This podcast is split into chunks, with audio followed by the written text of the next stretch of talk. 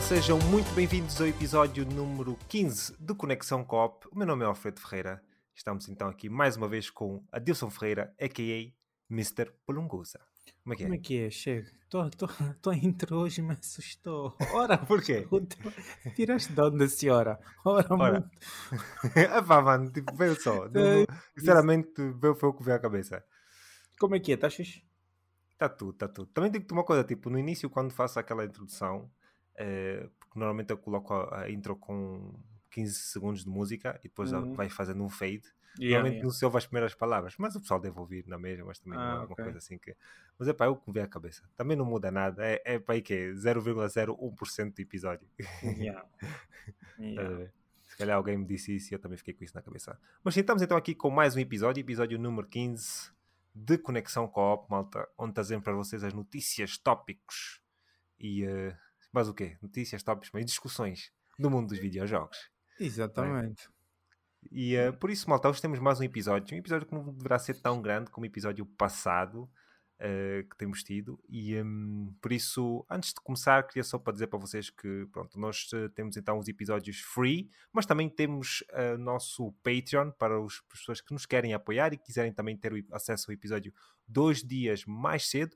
Poderão ir ao patreon.com barra level 13, como já disse, dois dias mais cedo podes também subter eh, tópicos e outros, eh, outras questões que podemos também abordar aqui no podcast, tanto também como o nosso Conexão Coop Extra, o nosso podcast suplemen- suplementar, focado em outros tópicos, que também é postado semanalmente. Este extra desta semana, que foi free, neste caso, eh, falámos então sobre o nosso, a nossa aventura até agora, vamos assim dizer. O que é que tem sido a Yeah. nossa progressão, o que é que achámos.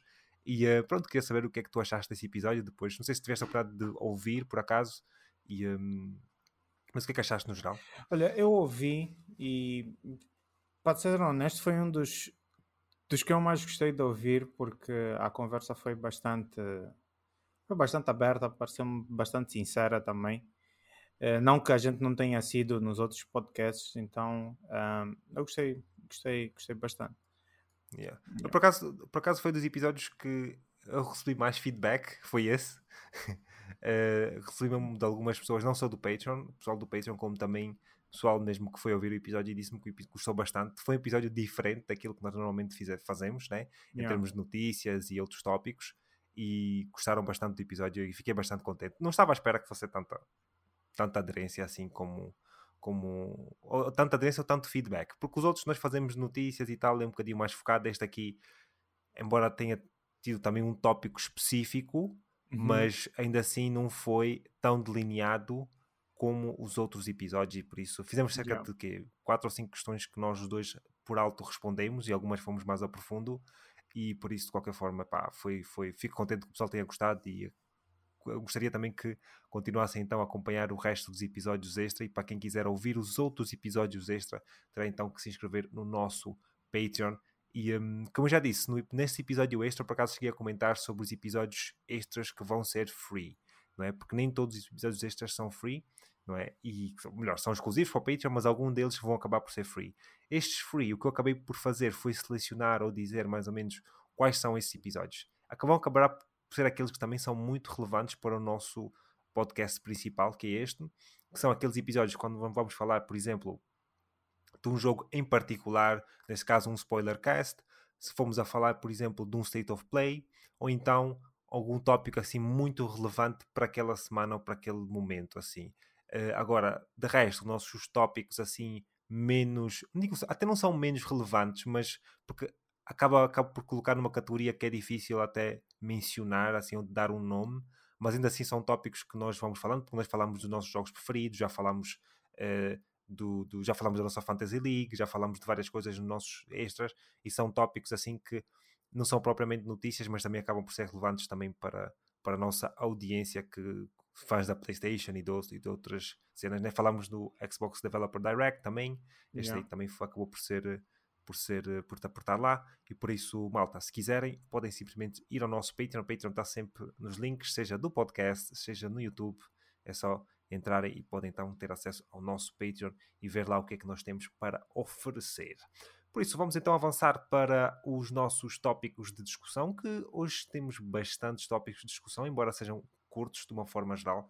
Eu quero começar por este aqui, este que tem aparecido outra vez, vai aparecendo sempre, mas é, voltou a aparecer outra vez esta, esta, semana, talvez porque nós tivemos uma entrevista um, que foi a um analista da indústria no geral sobre o lançamento da PlayStation 5 Pro e os analistas preveem, entre aspas, que a consola vai sair este ano. Não é novidade nenhuma, mas preveem que vai, que vai sair este ano. É uma coisa que eu também acho que podia dizer, poderá sair este ano, não é? Yeah. Mas é aquela cena, tipo, quando tu tens pessoas que já estão, já, já vivem disso, já trabalham disso e conseguem ter uma, uma palavra mais relevante quanto as outras, por isso acabam por dizer que a PlayStation 5 Pro poderá sair então este ano. É uma, uma probabilidade muito alta. O que eu queria colocar aqui era. Hum, mais uma vez, falámos um bocadinho sobre isso. Eu sei que nós já falámos bastante, desde que o podcast começou, nós falámos sempre todos os meses da PlayStation 5 Pro. Eh, eu aqui, a discussão para mim seria mais para o lado uh, com o facto de que a Sony, por exemplo, neste momento, como nós vimos no, um, no relatório financeiro da Sony do último trimestre, nós vimos que a Sony está com alguma dificuldade em diminuir o preço da consola, da PlayStation 5, como está neste momento. E quando nós vimos o lançamento em 2016, a PlayStation 5, a PlayStation 4 Pro vem substituir a PlayStation 4 normal e a Slim acaba por ser um preço abaixo. Não é? Neste caso, a PlayStation 4 foi lançada com os uh, de 399 euros, não é? ou dólares, ou whatever, dependendo da, da, da moeda. Quando uhum. a PlayStation 4 Pro sai, substitui essa consola, passa a ter esse preço e a Slim é cerca de 100 paus mais barata. Aqui nós tivemos uma jogada diferente, sendo que nós tivemos duas versões da consola, a versão digital e a versão que podes introduzir discos, discos né? ou discos físicos, ou seja lá o que for, e por isso, neste momento, nós estamos com um preço de 500 euros ou 550, dependendo do bundle e seja lá o que for, e 100 euros mais barato a versão uh, Nestlé, a versão que é só digital. Depois, nós tivemos agora, atualmente, uh, o, o mês passado, o mês passado, desculpa, o, o ano passado, a PlayStation 5 Slim a ser lançada, que também tens, tens uh, as duas versões, mas que já podes introduzir ou retirar o disco interno, vamos assim dizer, né? que é um, um disco externo, um disco interno. É, eu, eu ainda não sei como dizer exatamente, porque aquilo acaba por ser uma coisa que tu colocas à parte na consola e tu podes ter aquilo, seja seja que pá, podes comprar já com aquilo ou podes comprar só a consola com formato de só digital e depois comprar uh, o disco à parte que eu quero fazer, perguntar aqui é qual é o preço que tu esperas que poderá vir a ser esta próxima PlayStation, é a PlayStation 5 Pro. Uh, se vai substituir o preço, se vai acontecer o mesmo com a PlayStation 4 Pro, ou se poderá aumentar o preço e qual é a tua expectativa desse preço? É assim, eh, por acaso olhei aqui para, para o nosso script de hoje e essa, essa, essa notícia provavelmente foi a que eu, que eu que eu vou que eu não digo comentei mais, mas que há que me gerou mais, mais preocupação, podemos dizer assim. É assim, nós vimos, eh, tu disseste bem, nós vimos ali um, um ano fiscal uh, da Sony muito preocupante, onde o pronto, houve, não houve, eles não conseguiram fazer o, o tanto quanto queriam de, em termos financeiros, né? E o, gera uma certa preocupação eh, não só por parte da, da, própria indústria, mas também por parte do, do consumidor. E, e, foi aquela pergunta que eu fiz que, ok, isto não nos afeta agora diretamente, mas uh, e a pergunta que ficou então é até quando isso não nos vai afetar?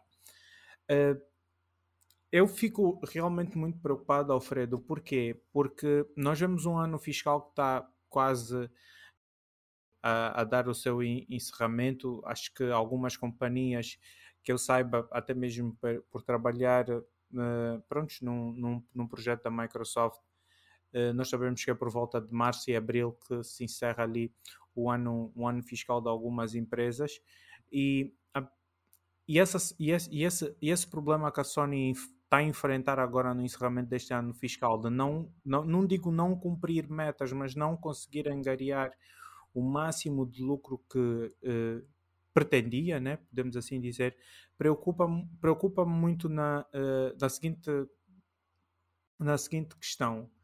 Uh, é assim, eu, eu, eu me pergunto o, o seguinte: o quão não ter conseguido atingir estas metas pretendidas em termos financeiros vai eh, influenciar a manobra ou o formato, né, digamos assim, de como essa consola nova vai ser vendida.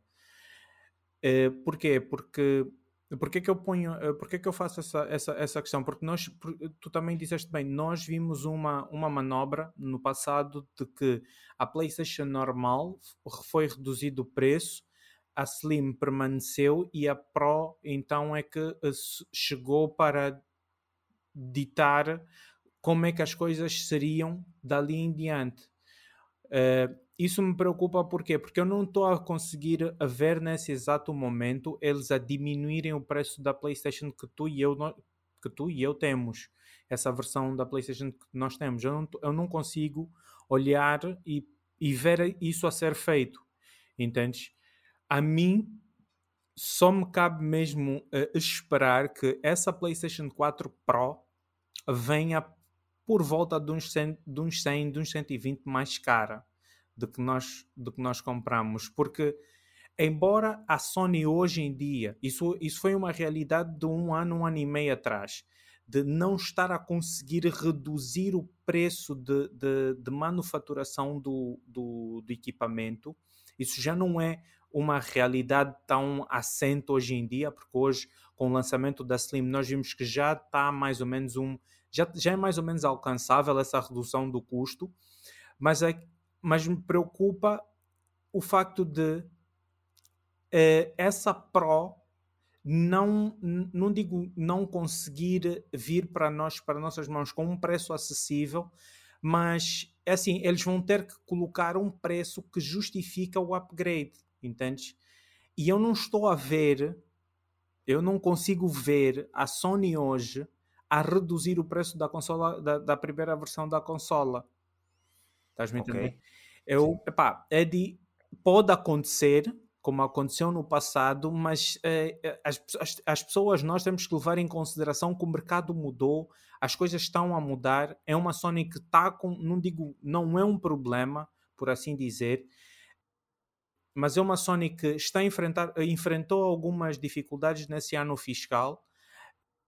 Epá, talvez essa, a venda dessa consola, dessa nova consola, pode, eles podem estar a olhar para essa, para essa consola como um, uma, uma alternativa a melhorar uh, dentro do ano fiscal que agora vai se iniciar uh, uh, a partir de abril, maio, por aí, começa esse novo ano fiscal. Então eu estou à espera de pelo menos uns 120, 100, 120 paus mais cara 120 pau, mas estás a falar de uma consola que pode custar 6, 6, mais que 650 euros. E ah, epá, eu prefiro jogar lá à frente mesmo para até para é assim, Alfredo, porque eu gosto de, de ser surpreendido pela positiva. Então okay. eu gosto de começar já desmoralizado, porque eu não estou a dizer, eu não estou a dizer esses 650, 660 paus ok, 649, por exemplo, eles gostam muito desses preços, 649,90.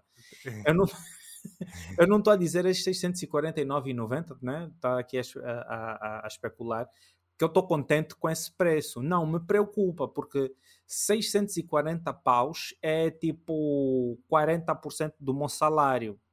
Estás a entender? Então, tipo, a mim me preocupa, é, porque eu não vou conseguir no mês, que, no mês de, de, de lançamento a fazer, tipo, comprar já. Eu não vou conseguir, Sim. vou ter que esperar dois, três meses para poder fazer esse upgrade.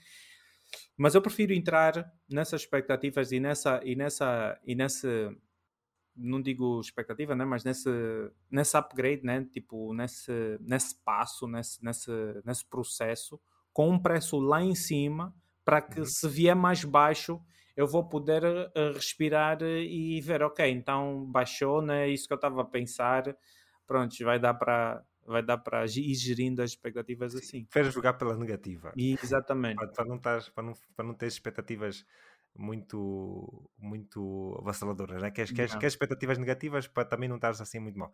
Eu vou ser sincero, eu, não, eu acho que 100, 100 euros é, é, uma diferença muito grande, muito grande mesmo para mim. Acho que, é, acho que seria uh, sem, sem não, não faria muito sentido. Uh, eu, da forma que eu vejo as coisas, assim, claro que está difícil deles diminuírem um, ehm, o valor da, da consola e tal, de, de, de, de o que ele falou especificamente na altura foi da espessura do, do nanometer, que é a espessura do, do, do microprocessor que a consola tem, né, neste caso. Uh, mas uma coisa que tu referiste, por exemplo, que eu, que eu não sei se tu chegaste a perceber bem, porque tu falaste em relação que na Slim eles já o fizeram. O relatório financeiro é em relação àquele trimestre e eles já fizeram a PlayStation Slim.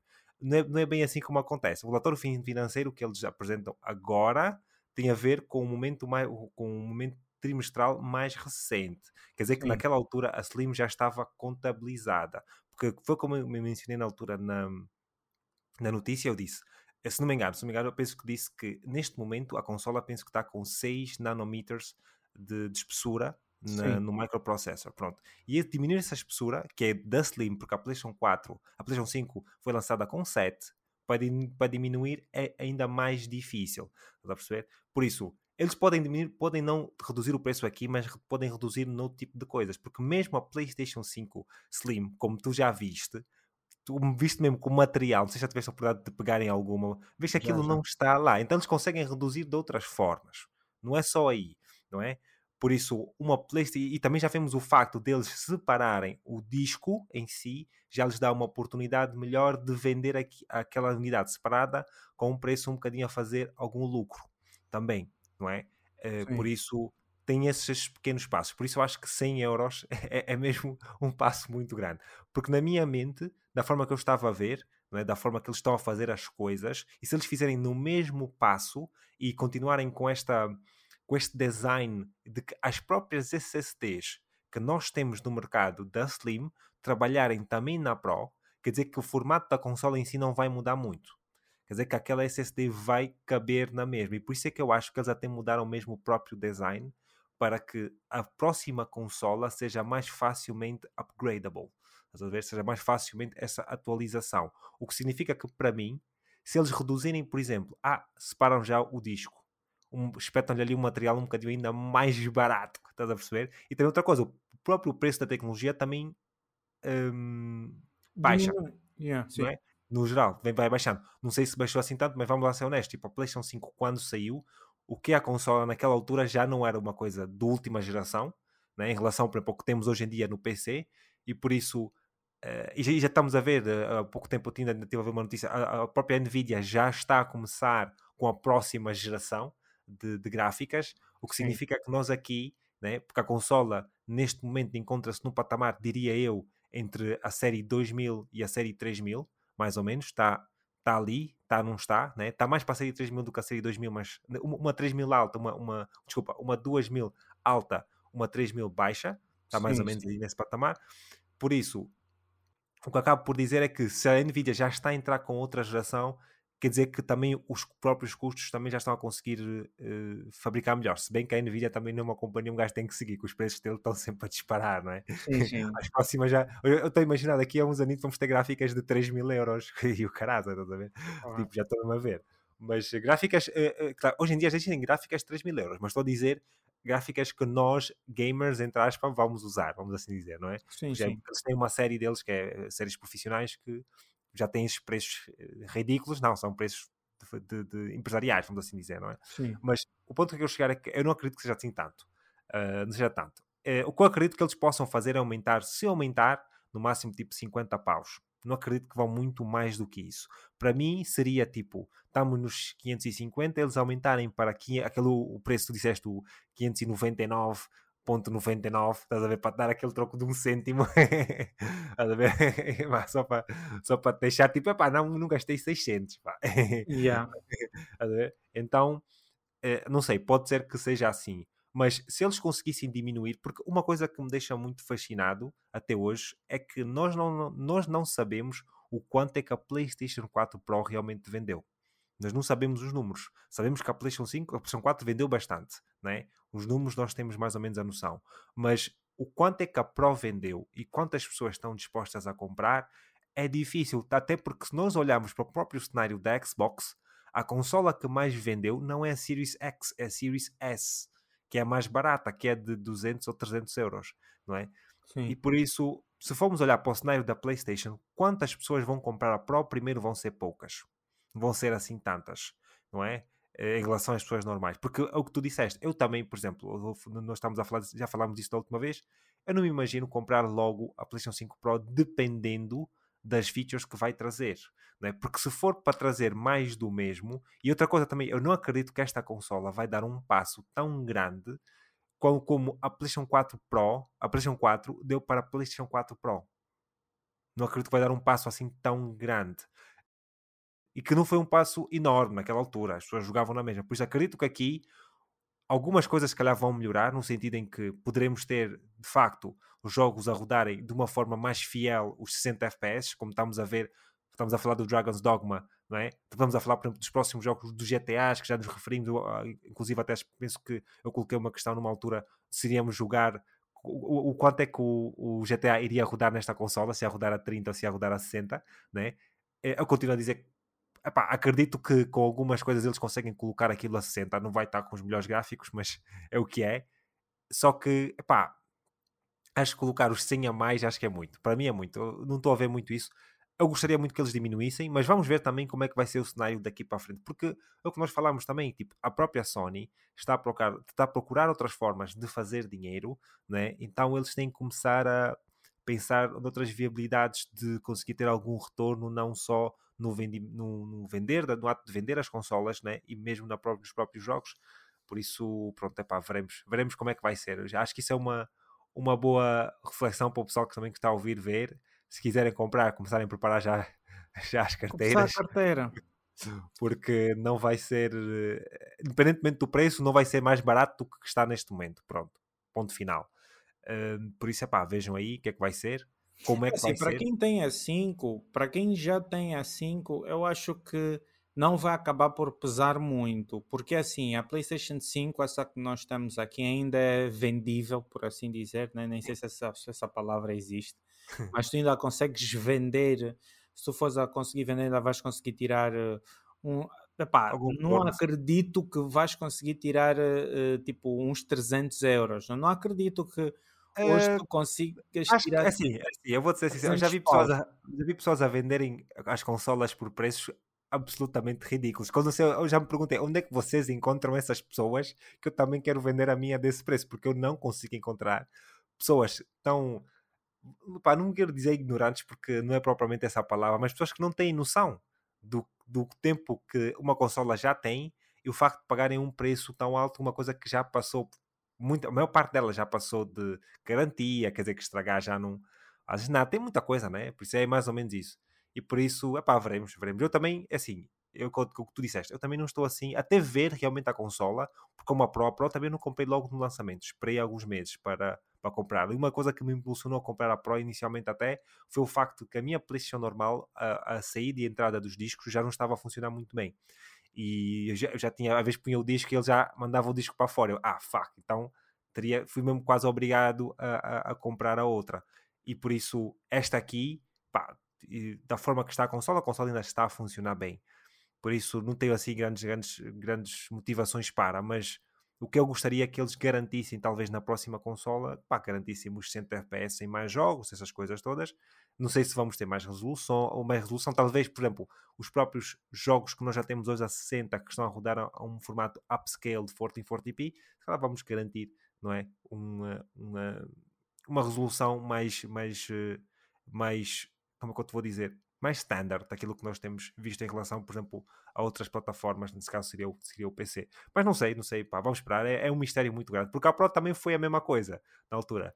Uhum. Foi uma uhum. coisa. Só, só que eu acho que esta aqui vai ser um bocadinho mais receptível à própria indústria, porque a Pro houve muitas especulações, houve muita, muita discussão daquilo que iria ser a Pro e, houve muitas coisas erradas, a serem, muitas coisas erradas a, terem, a, serem ditas pelos jornalistas, pela indústria em si, mas aqui está um bocadinho, está um bocadinho mais receptível e vamos ver. Também pronto, é assim, a consola já vai fazer 4 anos, não é? Sim, já está já está por esta altura nós já tínhamos a PlayStation, 3, eh, a PlayStation 4 Pro, por isso Uh, já, está, já está mesmo numa hora de coisa. Se bem que a consola, vou ser sincero, não está tão. Olha, eu lembro-me, por esta altura, a minha PlayStation 4 já estava lenta para caralho.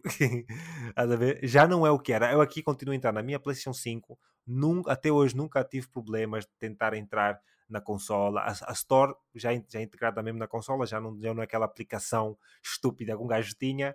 Um, e que o gajo demorava tanto para procurar os jogos, hoje em dia já é muito mais rápido, não, não tem problema, por isso não me sinto assim tão forçado ao fazer. Mas pronto, veremos, veremos também. Também o que vai, acabar por me convencer seria provavelmente são os jogos, porque só ter a consola em si é, é nada sem ter, sem realmente conseguir ver os jogos e epá, o GTA, é o que eu estava a dizer, o GTA PlayStation 5 Pro roda melhor. É pá, um gajo já começa a pensar, foda-se, o GTA, mano, tipo, isto não é, não é qualquer Sim, jogo. GTA, GTA já, já faz uma pessoa pensar duas vezes. Uma pensar duas vezes, então é mais nesse, nesse sentido, mas pronto, epá, veremos, veremos, malta. Espero que vocês, uh, o que é que vocês acham, o pessoal que me está a ouvir, se tiver alguma coisa a dizer sobre os preços e tal, põe aí nos comentários e diga qualquer coisa em relação a PlayStation 5 Pro. Vamos então avançar para o nosso segundo tópico. Aqui temos a PlayStation Portal, não é? O novo handheld que a PlayStation lançou o ano passado acabou por ser uh, hackeada e está a rodar então jogos da PSP. Né? Isto foi hackeado por alguns engenheiros da, da, da Google. E uma coisa que eles não revelaram como é que o fizeram, por isso, neste momento, acredito eu que só eles é que sabem. E o que eles acabaram por fazer foi simplesmente colocar no Twitter uma imagem a mostrar aquilo que é que estava a fazer, é mostrar que é possível. E houve muito pessoal a, a dizer para eles lançarem aquilo para o público, né? que, para haver uma espécie de leak, vamos assim dizer, para o pessoal também conseguir fazer. E eu não sei se tens muito a acrescentar sobre isso. Eu acho que é simplesmente, ah, para ver coisas assim, eu acho que sempre é engraçado de ver. Não sei até que ponto é que isso é realmente viável, até porque a, a própria memória do Portal é tipo 6 GB. Aquilo não é para estar não os é. jogos native, tipo 6 GB. Se bem que os jogos da PSP também não eram jogos muito grandes, mas não te vai dar assim grande coisa. E, um, mas é, é, engraçado ver isso. Eu acho que o pessoal, tipo, se quiser comprar uma PlayStation, uma PlayStation Portal para usar assim, mas vale comprar uma, um Steam Deck ou whatever que vai dar muito mais, tipo, ou, ou até mesmo uma Nintendo Switch que também podes pá, hackear aquilo, né? não vou dizer para as pessoas que têm o que o fazer, não, não façam, não estou aqui a vender, mas estou a dizer dá que... para fazer o jailbreak daquela cena e... Mas podem o fazer e vão conseguir yeah. ter mais acesso a mais coisas no PlayStation Portal. Só que eu acho que, pronto, é aquela cena, o PlayStation Portal, pelo menos para mim, de todos estes dispositivos, para mim é o mais bonito. Tipo, Sabes o que é que eu pensei quando eu li eh, essa cena? Sim.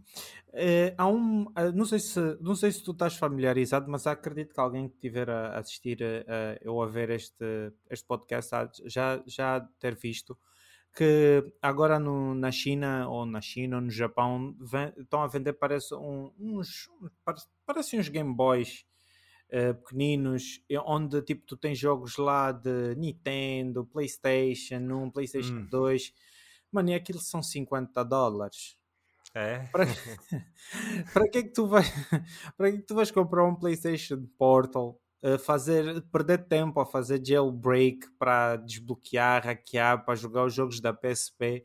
Se tu vais ao AliExpress com 50 dólares, compras aquela cena e tens não só os jogos da PSP, não só os jogos da PlayStation 1 e da PlayStation 2 e até da PlayStation 3, mas tens jogos da Nintendo, da Xbox, tens lá jogos de tipo esses. Uh, esses jogos todos de gerações passadas, aquilo praticamente tem tudo.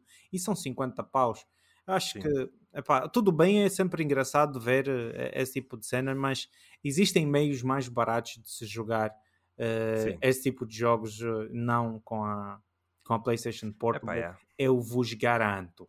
Sim, sim. Epá, é o que é. É o que é. Uh, avançando então para aqui a nosso, o nosso terceiro tópico, temos PSVR 2 que está a ser testado para o PC. Uh, este aqui veio de um, uh, um blog post oficial da, da, da, PlayStation em que pronto, estavam lá a falar dos jogos que poderão estar a chegar uh, ou que vão chegar para o dispositivo, né, para o PSVR 2 e eles durante este blog post, durante este artigo, eles colocam uma citação que eu vou então aqui ler, que diz o seguinte: Temos o prazer de partilhar que estamos atualmente a testar a possibilidade dos jogadores de PSVR 2 acederem a jogos adicionais no PC para oferecer ainda mais variedade de jogos, para além dos títulos já disponíveis na PlayStation 5. Estamos a disponibilizar este suporte em não, esperamos disponibilizar este suporte em 2024, por isso fica atento para mais atualizações. Pronto, aqui é para aquela cena isto, eu não vou dizer que era previsível, mas nós já falámos o facto do PSVR não estar a ter, se calhar, grande ingressão e uh, honestamente acho que já deviam ter feito isso há mais tempo. Hum, mas uma coisa que eu, que eu aqui coloco é que eles dizem, por exemplo, assim, uh, terem acesso a jogos adicionais no PC. Não sei se eles estão a falar simplesmente do facto do, do dispositivo funcionar no PC ou se vão trazer uh, mais jogos do PC para o PSVR. É um bocadinho assim. Uh, é um bocadinho assim meio a meio, porque repara, no, tipo, eles colocarem aquilo para funcionar no PC, quer dizer que vai funcionar com todos os jogos, seja da Steam, seja lá do, do Vive ou whatever. É Vive que se diz, já nem me lembro. Valve. É Valve, não? Não, não, não. Do, do, aquela cena do, do Facebook. Eles têm ah, também okay. o coisa. Como é que chama aquilo? Esqueci-me agora do nome daquilo. Acho que é, não é Vive, como chama aquilo, mas não interessa, diz lá o que quer dizer. Uh, pois, eu também fiquei uh, nesse meio a meio, como tu, como tu ficaste, tipo, não digo confuso, mas que é assim, ah, mas espera aí, o que é que, o que, é que é de facto... Vive era outro nome, mas acho que era, acho que era o HTC Vive, é que era outro dispositivo já antigo, eles agora têm o Quest do, yeah. do coisa. Yeah. Porque eu realmente fiquei também na dúvida se uh, eles vão pegar nos jogos VR do, da PlayStation e vão pôr no, no PC, que é para, as pessoas poderem jogar com VR no PC também, ou se vão só fazer esse, essa, essa, essa compatibilidade, né? essa agora a compatibilidade com o VR e, a, e, o PC, para que tu possas também jogar os jogos VR eh, que estão a ser lançados e foram lançados para o PC. Eu fiquei, fiquei também nesse, nesse, nesse meio a meio. Nesse meio Mas eu, eu, acredito, eu, não acredito muito que eles vão tipo, disponibilizar tipo, como é que eu te vou dizer, ter uma loja, não acredito muito que eles vão fazer isso. Acho que eles simplesmente vão pegar no dispositivo e teres acesso à tua biblioteca de jogos já existentes no PC, né? seja os da Steam, ou seja o que for, e também usares no dispositivo. Vão ter que ser é, eh, jogos compatíveis, né? Por exemplo, um, um, jogo que o pessoal pedia muito, que era o um, jogo da Valve, esqueci-me agora do novo um, é Half-Life Half-Life Alex, é isso, Half-Life Alex, o pessoal estava sempre a pedir e ter acesso a esse jogo no PC, pá, o pessoal já, já ia disponibilizar mais pessoas a terem acesso ao dispositivo, porque neste momento tu tinhas que ter uma PlayStation para usares aquilo, não é? Obviamente, claro que ah, ah, só para tu usares o dispositivo tinhas que gastar cerca de mil paus, vamos assim dizer, ou um bocadinho mais até, para conseguir usar o dispositivo. Por isso, comprando só o dispositivo, tendo já um bom PC, já não precisas de gastar o dinheiro para comprar então a consola. Um, avançando aqui para o nosso próximo tópico, número 4, temos Borderlands, uh, o trailer do filme, não sei se chegaste a ver. Por acaso não sei se mandei para ti o trailer, não sei se pus aqui o link, nem me lembro. Por acaso não pus. Mas chegaste aí ver? Uh, não estou a ouvir, estás, estás mutado. E yeah, eu estava no mute. Ia me mover e como a minha cadeira faz barulho, eu, eu pus-me no mute. Não, não, não, não, não cheguei a assistir o, o trailer do, do Borderlands. Borderlands. E tu assististe? Assim, assim, pá, fui ver o que é que era, já, já agora também naquele então? trailer de, de, sei lá, nem me lembro, aquele é dois minutos e tal, um, um, minuto e tal, não, acho que tem mais de dois minutos, acho que não chega aos três. E, é pá, é mais um trailer, é mais um filme. Eu não sou assim um grande, grande fã de Borderlands, joguei o 3 na altura com uns amigos meus, na altura da PS3 ainda, nós jogávamos na PS3, e um, acho, que foi, acho que foi na PS3, já nem tenho a certeza. Foi naqueles anos da, entre a PS3 e a PS4, já nem sei se foi na 3 ou foi na 4, mas foi num desses, uma dessas consolas. E jogámos o cooperativo e tal. Era engraçado jogar, era, era um jogo bastante fã. Eu também não conheço assim muito do, do, do da mitologia. Da, da mitologia, essas coisas, não, não sou assim um grande, grande fã.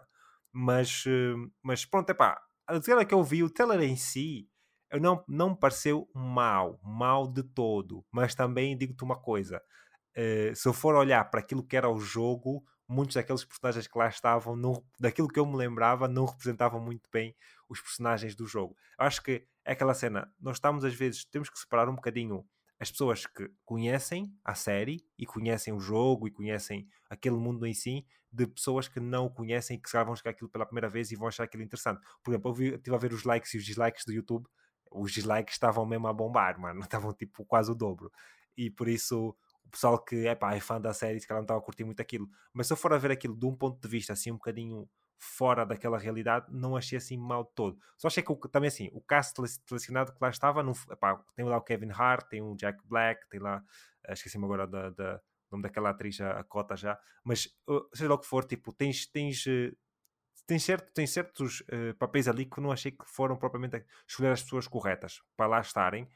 E tirando se calhar o Jack Black, acho que é o fundo que eu, que, que, que eu curti, que foi a fazer o papel do, do, do, como é que ele se chama? Acho que é Clap ou whatever. Ou, é um tipo é um robô. Não sei se já viste no, no, no assim uma imagem, até é um robô. Uhum. E é, é, bem engraçado o gajo. Mas pá, tirando isso, não vi assim nada de especial. Não é um filme que eu vou estar ansioso para ver. Nem coloquei na minha watchlist, nem nada. Está mesmo só, só aí. Epá, veremos, veremos como é que vai ser. Mas uh, é daquelas cenas. Eu acho que se o filme tiver sucesso, é uma coisa, né? Uh, poderá significar uma coisa. Se não tiver sucesso, poderá significar muito mais coisas, né? Uh, nós vimos os filmes tipo do Uncharted, como é que foram, uh, que também, tipo, assim, no caso do filme do Uncharted, tu tinhas ali um ator, né? nesse caso o, putz, esqueci-me agora do nome dele, Tom Holland, o, Tom Holland que epá, é um artista muito mais conhecido, né? se calhar as pessoas também tinham uma, uma expectativa ligeiramente diferente, uh, mas a, a produção... Mas, mas, o, o, esse, Mark, esse Wal, maluco, Mark, o, Mark Wahlberg yeah, o Wilbert, o Wilbert yeah. e epá, yeah. são dois atores muito carismáticos e talvez até chamasse, chamasse mais a atenção do público para o filme, mas uh, assim também os, dois, os dois atores não conseguiram uh, tipo, até tentaram, vias mesmo que estavam a tentar vend, tentaram vender. Mas o filme teve sucesso. Mas o, o filme, teve sucesso o filme tipo, teve um sucesso, teve um sucesso, mas também não foi já o. Não, não foi coisa, mas, mas é assim, mas é assim, para aquilo que a Sony gastou, para o que a Sony fez, ah, sim, sim, sim, sim, sim, Dentro sim, da métrica da Sony, o filme teve sucesso. E essa parte é que é importante. Este aqui do, do Borderlands, eu olho para o trailer e vejo que aquilo tem uma boa produção. Em termos visuais, o filme está muito. Aquilo parece bué, tipo. Um, uma cópia, não digo uma cópia barata, mas está tá quase uma cópia barata do Mad Max, estás a ver? Tipo, não está lá, lá está um bocadinho superior, mas, uh, yeah, tipo, o Mad Max. Mas também assim, o mundo do Borderlands é muito. Vê-se, nota-se mesmo que o visual é muito baseado no, no, Mad Max. E por isso, pronto, eu diria que a parte visual está lá. Só achei que a seleção, se calhar, do cast e alguns outros pontos não está muito. Mas assim, eu digo também, eu tenho uma opinião muito limitada porque eu também não sou assim um grande fã do jogo. Eu joguei uh, o Borderlands. Aliás, eu joguei o Borderlands 1, 2 e 3 nunca acabei nenhum. o único que eu acabei foi o Tales from Borderlands, que é da que na altura era da, da Telltale. Também era engraçado, tinha uma história engraçada e tinha uma, uma, uma visão assim do, do mundo em si bastante engraçada. Um, mas pronto, vamos então aqui avançar eu para... aqui por alto, estou a ver aqui por alto, assim, entre ele... Hum, nada. Sim, não tem, não tem assim, não tem assim grande coisa. Mas se for a ver, em termos de valor de produção, está lá. Os efeitos, sim, sim, sim. É verdade, momentos, está é lá. Isso não é, não é na coisa. Só acho é que acho que vai apelar mais, se calhar, para aquelas pessoas que não têm noção de que aquilo vem de um jogo, estás a perceber? Provavelmente. Uh, sim, sim. Do que propriamente as, as, as pessoas que têm noção realmente que vem de um jogo, se calhar não vão estar muito. Eu nesses, eu nesses filmes que são jogos e tentam fazer filmes, mano, desde o que. Epá, o, o Uncharted, como tu disseste, até. Pronto, no final das contas, até tipo finalzinho da tarde, estás com os teus sobrinhos e que e tal, Sim. é um filme que tu até assistes, vai, não é, não é, não é bem assim. Sim, não vais, não vais Mas, tirar os olhos depois do filme, né? Não, não vais querer te matar, não vais querer cortar os pulsos, eh, arrependido de teres gastado teu dinheiro e tempo a assistir o filme. Mas o, o que depois fizeram, acho que não foi depois, acho, não sei se foi depois ou antes, mas houve aí um Monster Hunter, tipo o filme também. Ah, sim, é, não, esse aí, esse nem vi, esse nem vi. Mano, é um, é um mazia, é um refluxo que aquela porcaria dá que é, é tipo, é, é completamente desastroso. Então, vi, eu depois daquele filme fico assim, quando olho para este, este, tipo de filme, este tipo de adaptação, eu fico não, mas esse, esse aí, este aqui do Borderlands eu acredito que vai ter algum, vai ter algum, algum retorno. Uh, porque pá, tu tens ali um grupo de pessoas que, que, que atrai pessoas, que, que atrai sim, sim. outras pessoas, não é? Por isso acredito que, que vai ter algum retorno, mas é pá, veremos, veremos realmente como é que, como é que será. Avançando aqui para o nosso, nosso quinto elemento, temos Star Wars Battlefront Classic Collection, que foi anunciado esta semana como o remasterizado do primeiro e o segundo jogo. Uh, estes aqui, estes jogos que foram lançados, se não me engano, eu queria ver se me lembrava de cabeça, agora estou-me a lembrar, mas foi no início dos anos 2000, basicamente. Nós tivemos os jogos eram para PS2 e para PS3, peço desculpa, E um, para PS3, já nem me lembro, vou ser sincero, estou aqui, estou aqui a, está-me a falhar, porque aquele jogo eu lembro que tinha multijogador. Eu lembro porque eu, eu cheguei a jogar um bocado destes jogos, não me lembro muito, porque eu também não era assim um grande, grande, grande fã naquela altura de Star Wars. E o que eles fizeram aqui basicamente foi fazer uma versão remasterizada, vai sair para PlayStation 4 e PlayStation 5. Uh, o lançamento está previsto para 14 de março. Vais ter agora acesso a mais jogadores a jogar no campo de batalha, nesse caso seriam 64 jogadores, uhum. não é? Agora, os novos Battlefronts, né, os, serão os novos, entre aspas, né, que já serão uns bons anos, uh, são, são jogos que já têm até mais jogadores do que isso. E por isso, pronto, aqui quem estiver interessado no, no, mundo do Star Wars, nos clássicos, não é? Uh, acho que os vídeos assim vi um bocadinho até são tão engraçados de se, de se ver e tal, mas pá, não sou assim um grande fã. Quem, tive, quem for, que vai fazer pá, melhor proveito com certeza. Porque vai fazer também... melhor proveito, porque eu também não sou assim. eu também não. Um grande, um tu jogaste fã. algum dos novos? Joguei, joguei. Comprei, comprei, inclusive. Comprei os ah, dois, é? comprei as duas, uh, as duas coisas. Eu gostei, eu, assim, o, o, Star Wars, assim, eu não sou um grande fã de Star Wars, mas se formos a falar de guerras uh, uh, quase que, como é que eu te vou dizer? Olha, lembras, lembras tu, tu chegaste a jogar o, o Jedi? Yeah. Uh, estás a ver aqueles momentos em que tu estás só a ouvir piu piu piu e as, as, as, batalhas tipo com tanta merda a explodir, tudo que é para o lado, aquilo encapsulava bem o ambiente do, de uma guerra no Star Wars. Muito bem feito mesmo. Umas sim, naves, sim. tudo estava muito bem, muito bem feito. O primeiro, principalmente. O segundo também, eh, os dois. Só que pronto, acho que o segundo falhou um bocadinho. Porque assim, os dois jogos falharam. O primeiro não tinha, não tinha uma campanha. Que, que é basicamente o que aconteceu também com esta, com esta série. O primeiro jogo do, do Battlefront, uh, dos remasters, também não tinha campanha. Só o segundo é que, é que, é que teve. E por isso, pronto, é aquela cena. Eu acho que o jogo estava muito bem feito. Tipo, os visuais fantásticos, Sim. muito bem. Os heróis estavam engraçados de fazer. Eu lembro de fazer jogos, meu, de matar tipo 130, morrer zero. O gajo pegava ali nos heróis, era, era, era parecias um, um One Punch Man, bro. Aquilo é só chegar e bater. Eu lembro de estar com. com quando se apanhasse, tipo, se conseguisse ter o Darth Vader e o capa. Aquilo era, era um uns ícones que tu tinhas a capear no mapa, eles o gajo já, já sabia onde é que eles iam aparecer, de uma forma geral, ias lá buscar aquela cena e ficavas o, o, a batalha toda a fazer com aquilo. Se soubesses conduzir bem as naves, meu, demolias completamente a equipa adversária, nunca morrias, tipo, era, yeah. era, era, eram jogos muito, muito fáceis de se jogar se tu tivesse assim um bocadinho de, de perícia, e por isso para mim, naquela altura que eu jogava mesmo shooters, era, era, era uma facilidade muito grande e por isso era, era engraçado. E depois tinha um monte de ficha, tipo, podias mudar de terceira para a primeira pessoa, uh, yeah, era, yeah, era, era é engraçado. Eu jogava sempre em terceira, a terceira pessoa aquilo era. Olha, se tu jogasse, havia dois heróis que eram muito OPs, era o Han Solo e o Darth Vader. E o Darth Vader, yeah. Bro, o Han Solo, aquela pistola dele era one shot kill. Bro, aquela merda matava muito. Aquela merda um matava muito. Um tiro no pé era o suficiente para, para ir de base. Yeah. Yeah, aquilo era, mas era muito fixe, era muito fixe. E um, por isso, epá, eram jogos que eram engraçados de jogar. E acredito que, que estes aqui, pronto, embora sejam mais antigos, também vão tentar refletir um bocadinho esta, esta cena do, do Star Wars em si. Mas, eh, epá, veremos, veremos. Um, avançando aqui para o nosso tópico número 6, temos Alan Wake 2, que vende 1.3 milhões de cópias, sendo lançado a 27 de outubro de 2023 e torna-se então o, uh, o jogo da Remedy mais, mais rapidamente vendido. Eles acabaram então por colocar também um blog post oficial, mesmo de, de, da Remedy, que diz o seguinte: Alan Wake 2 vendeu uh, 1 milhão de unidades até o final de dezembro de 2023 e 1.3 ou 1,3 milhões de unidades no início de fevereiro de 2024. É o jogo da Remedy que mais rapidamente vendeu até a data. Reticências. Em comparação, Alan Wake 2 vendeu mais de 50%, não, vendeu mais de 50% mais.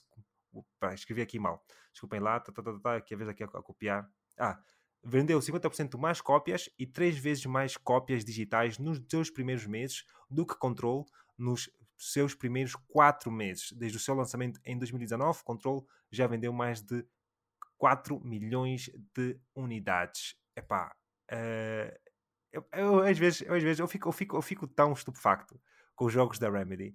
Tudo bem, é o jogo mais.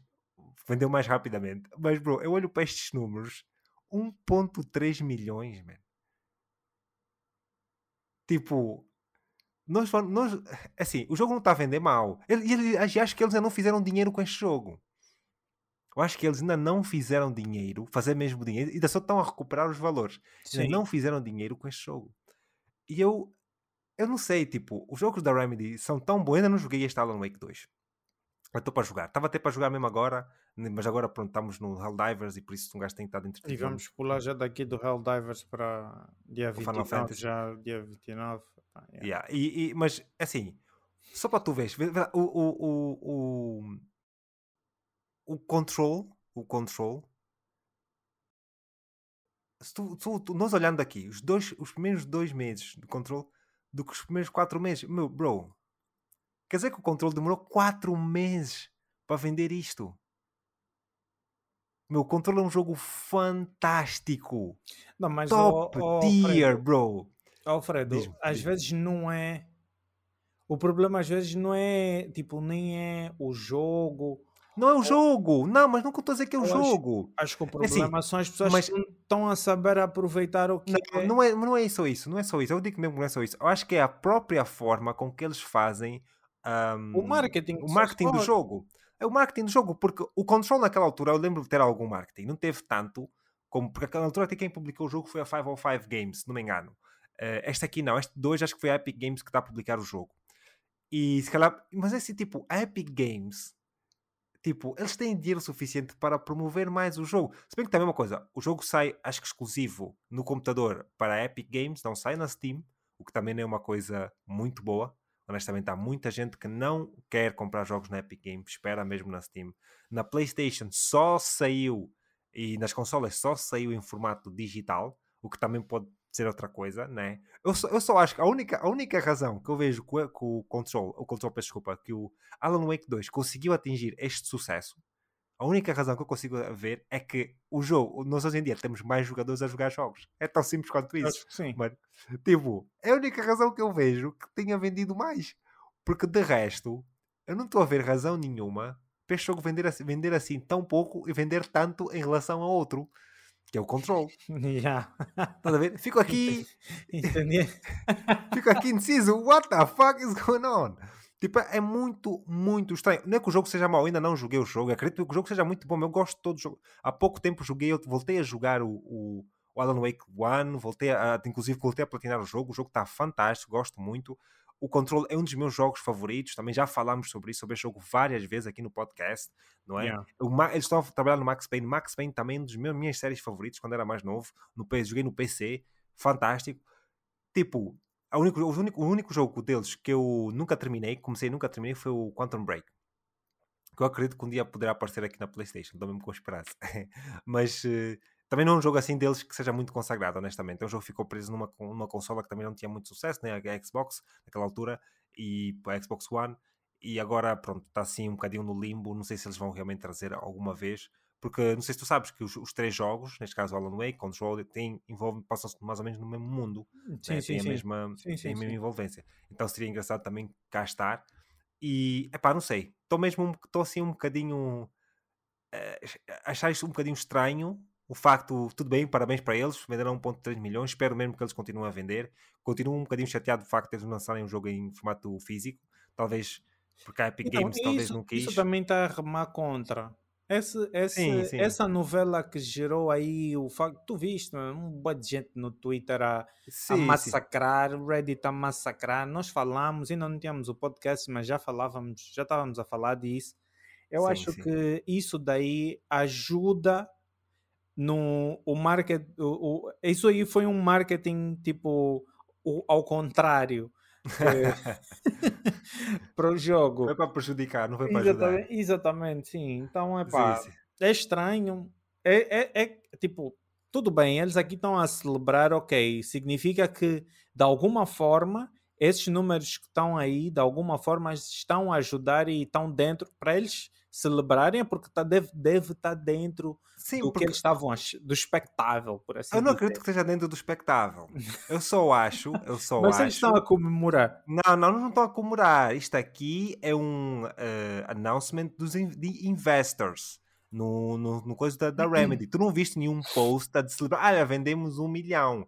Tu não vi, eu não vi nenhum post eles a celebrar essa cena, assim. Como, por exemplo, na semana passada nós vimos como é quando, quando o, o, a semana passada não, há duas semanas foi, vimos o, o Tekken, vimos o Infinite Wealth, vimos o Persona, vimos o. Na, na semana passada vimos o, o. Como é que é? Tales of qualquer coisa, esqueci-me agora o nome. É pá, que estão a celebrar, colocam posts no Twitter agradecem a comunidade, blá blá blá. Eles não, aqui não fizeram isso, é diferente. É por isso que eu estou a dizer, bro. Não acredito mesmo. Isto não é para celebrar. Isto é os números que eles têm que destacar, porque eh, são quase que obrigados e fazem a reflexão em relação ao control. E por isso é que eu acho o control não vendeu porra nenhuma, mano. Assim, o tempo que o control demorou para atingir 4 milhões de, 4 milhões de unidades é fucking astonishing, bro. O Control para mim era um jogo que facilmente devia bater tipo 6. Tipo, nós, hoje em dia, como nós temos a qualidade dos jogos onde está, o Control é um jogo que está mesmo muito à frente, meu. Muito, sim, sim. muito foi à frente, um jogo, meu. Foi um tipo... jogo muito à frente mesmo do seu tempo. Yeah, e epá, é, um, é um bocadinho triste eu ver as coisas acontecerem assim. Eu lembro-me quando joguei a primeira vez o, o, o Control, eu tipo fiquei tipo naquela, como é que isto só me apareceu agora? Porque eu joguei o Control já quase depois, quase o jogo, estava quase o jogo a fazer um ano. Quase o jogo a fazer um ano, eu pus as, eu pus as minhas mãos no Control para jogar. E eu fiquei assim, pô, esse jogo foi lançado há quase um ano e está com essa qualidade, está a entregar essa, essa, essa experiência, mas onde é que estava e tal. Epá, é só é só ver aqui, é só é só olhar e, e, e lamentar, porque isso aqui não é isso, isso aqui do control 4 milhões de unidades em em 3, 4 meses é é, é triste. 4 milhões não, não é 4 milhões em 3, 4 meses.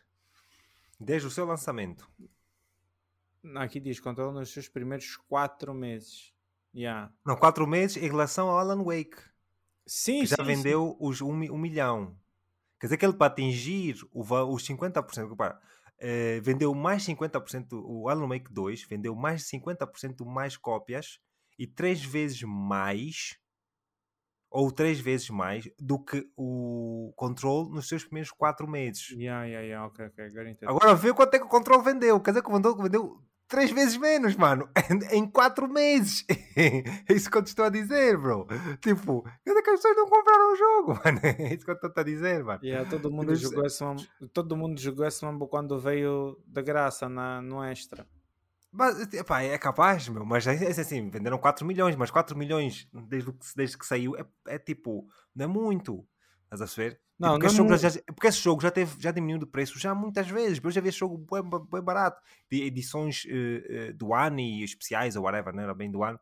Tipo, I don't know. É, é, é, é muito estranho. É muito estranho mesmo. Mas eu só gostaria mesmo que eles, não sei, pôr no, esse marketing têm que abraçar as, as, eh, as, as, as pessoas corretas, as, as oportunidades corretas, porque mesmo, está, está muito difícil para eles. Porque essa é daquelas companhias que eu acredito que tem potencial, eh, tem um potencial tremendo. Tipo, em termos de histórias, em termos de jogabilidade, em termos de, de, de visuais em si, meu. Tipo, o controle, eles gastaram, se não me engano, na altura gastaram acho que 40 milhões para fazer o controle, meu. Tipo, era uma coisa ridícula.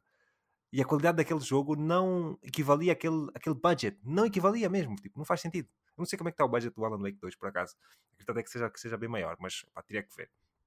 Vamos ver, vamos ver. Esperemos, esperemos, espero mesmo que eles consigam fazer, uh, pá, vender um bocadinho mais, estar um bocadinho mais à frente, porque em relação ao, ao, a qualidade de jogos que eles têm, que eles são capazes de oferecer, eu gostaria que eles estivessem um bocadinho mais à frente. Um bocadinho mais à frente mesmo. Tipo, não é, não é para dizer assim que, que, que... eu não acredito que eles, epá, aliás, para mim, posso mesmo dizer que eles para mim são dos melhores estúdios que nós temos. Yeah, não, são sem, sombra, sem sombra de dúvida em termos de qualidade, são dos melhores estúdios. Sim, e epá, esse, esse Control para mim é mesmo Tier S. Numa lista Sim. de cinco jogos meus preferidos, o Control está lá. Tipo, Sim. jogos que mudaram é, tipo, a forma e a, a fórmula de fazer jogos daquele género, o Control também vai estar nessa lista. Eu, assim, o problema é que eu acho que o controle não mudou grande coisa, por causa de porque as vendas do jogo não foram tão altas, por isso as pessoas não olharam bem para aquele jogo. Eu nem sei quanto é, como é que está o controle do Metacritic, deixa-me ver aqui. Uh, Metacritic. Só para ver como é, como é que está o consenso. É meu, o, o controle aqui está de 82. O controle não é um jogo de 82, mano. No Metacritic, não, isto não é um jogo de 82. Eu não acredito mesmo que seja um jogo de 82. Estás a perceber? Mas, é pá, I don't know. Eu acho que é um bocadinho mais. Eu pelo menos diria com um 87, 88 control. Não diria que é um jogo de 82. Sim, estou de acordo. Porque o 82 não está muito longe de um 79. E um 79 nós sabemos o que é, que é um 79, mano. Tipo. Estás a ver? Exatamente. Tipo, what the hell? Tipo, não é. Tá não é. uh, não é, não é, mano. Por isso, epá, mas pronto, epá, it is what it is. Vamos, vamos só esperar para ver o que é que, que, é que vai sair daqui. Espero mesmo que eles tenham mais sorte no, no, no futuro. Uh, avançando, finalmente estamos então aqui hum. para o, o, que nós temos jogado e pronto. Eu tenho jogado Helldivers. Não tenho muito o Hades, terminaste? Terminei e platinei. Parabéns. Uh, mas já foi, já falamos a semana passada. Não, não, não disseste que faltava-te uma run e que tu querias que assim que a okay, run okay, acabasse fizesse o pop-up da. E não consegui, e não consegui. Tive que. Não, Acho o que aconteceu? Que a única platina que eu te vi fazer que tu Sim. disseste, não, eu quero que a platina apareça quando tiver mesmo a dar créditos a subir letras, foi o The Witcher. A foto do The Witcher que tu tens, até tu ah, mandaste, sim, sim. foi sim, mesmo tipo o final do jogo e está a fazer o pop-up da, da, da, da, cena, da, yeah, yeah, yeah. platina. Mas, já fiz vários assim, já fiz vários. Até jogos deles também já fiz, mas, uh, uh, mas também tipo, já acabei múltiplas vezes, não acabei só o jogo só uma vez, acabei múltiplas vezes, mas sim, a rodar o crédito também está a Vai acabar uma vez e está a rodar com a platina, passou se for tipo jogos da talvez da Telltale, alguma assim, que eu também tenho algumas platinas nos jogos deles, mas para a maior parte não, porque a maior parte dos jogos hoje em dia pá, alguém tem que fazer múltiplas runs e whatever. Uma coisa fixe do, do Witcher é que tu não precisas de fazer múltiplas runs. Eu assim, não precisas de fazer, mas tens de ter muita atenção e tu sabes porquê. Pode dar merda a qualquer momento. tens de ter muita atenção. Acho, acho que é daqueles jogos que tu. Mas sabes porquê Witcher... que eu fui mais estúpido? Sabes porquê que eu aceito esse, o tipo carimbo de estupidez no meu certificado? Porque eu platinei a versão sim, da sim. PlayStation 4. 4 sim. E como é, que, como é que eu não me lembrei se eu matasse a, a Keira, a, a Keira Metz ou alguma Keira coisa. Metz, sim. Yeah. Como Metz. é que eu não me lembrei que ela seria necessário na batalha de Kaer Moran? É, é, sim, sim. Yeah, eu esqueci-me yeah. completamente, então é pá. Yeah. Ficou assim, tem lá o troféu yeah. para Só para avisar, spoilers do The Witcher. Mas estamos a avançar. Também hoje em dia, quem, também quem jogou, jogou, quem não jogou, já sabe. Epá, Ardeu. Ardeu. Mas também pronto. Eu acho também pronto. Uh, de qualquer forma, também é daquelas coisas, tu não, não tens jogado também, tipo, é daquelas cenas. Tipo, não, mas o que é está a jogar, o que é está a jogar, se ele ouvir esse podcast, ele vai levar um. um Ih, que esse peço imensa eh, desculpa, mano. yeah, yeah. Eu se calhar vou pôr aqui um blip na, na no, no, nome da, da personagem, vou tentar, vou, vou ver se me lembro.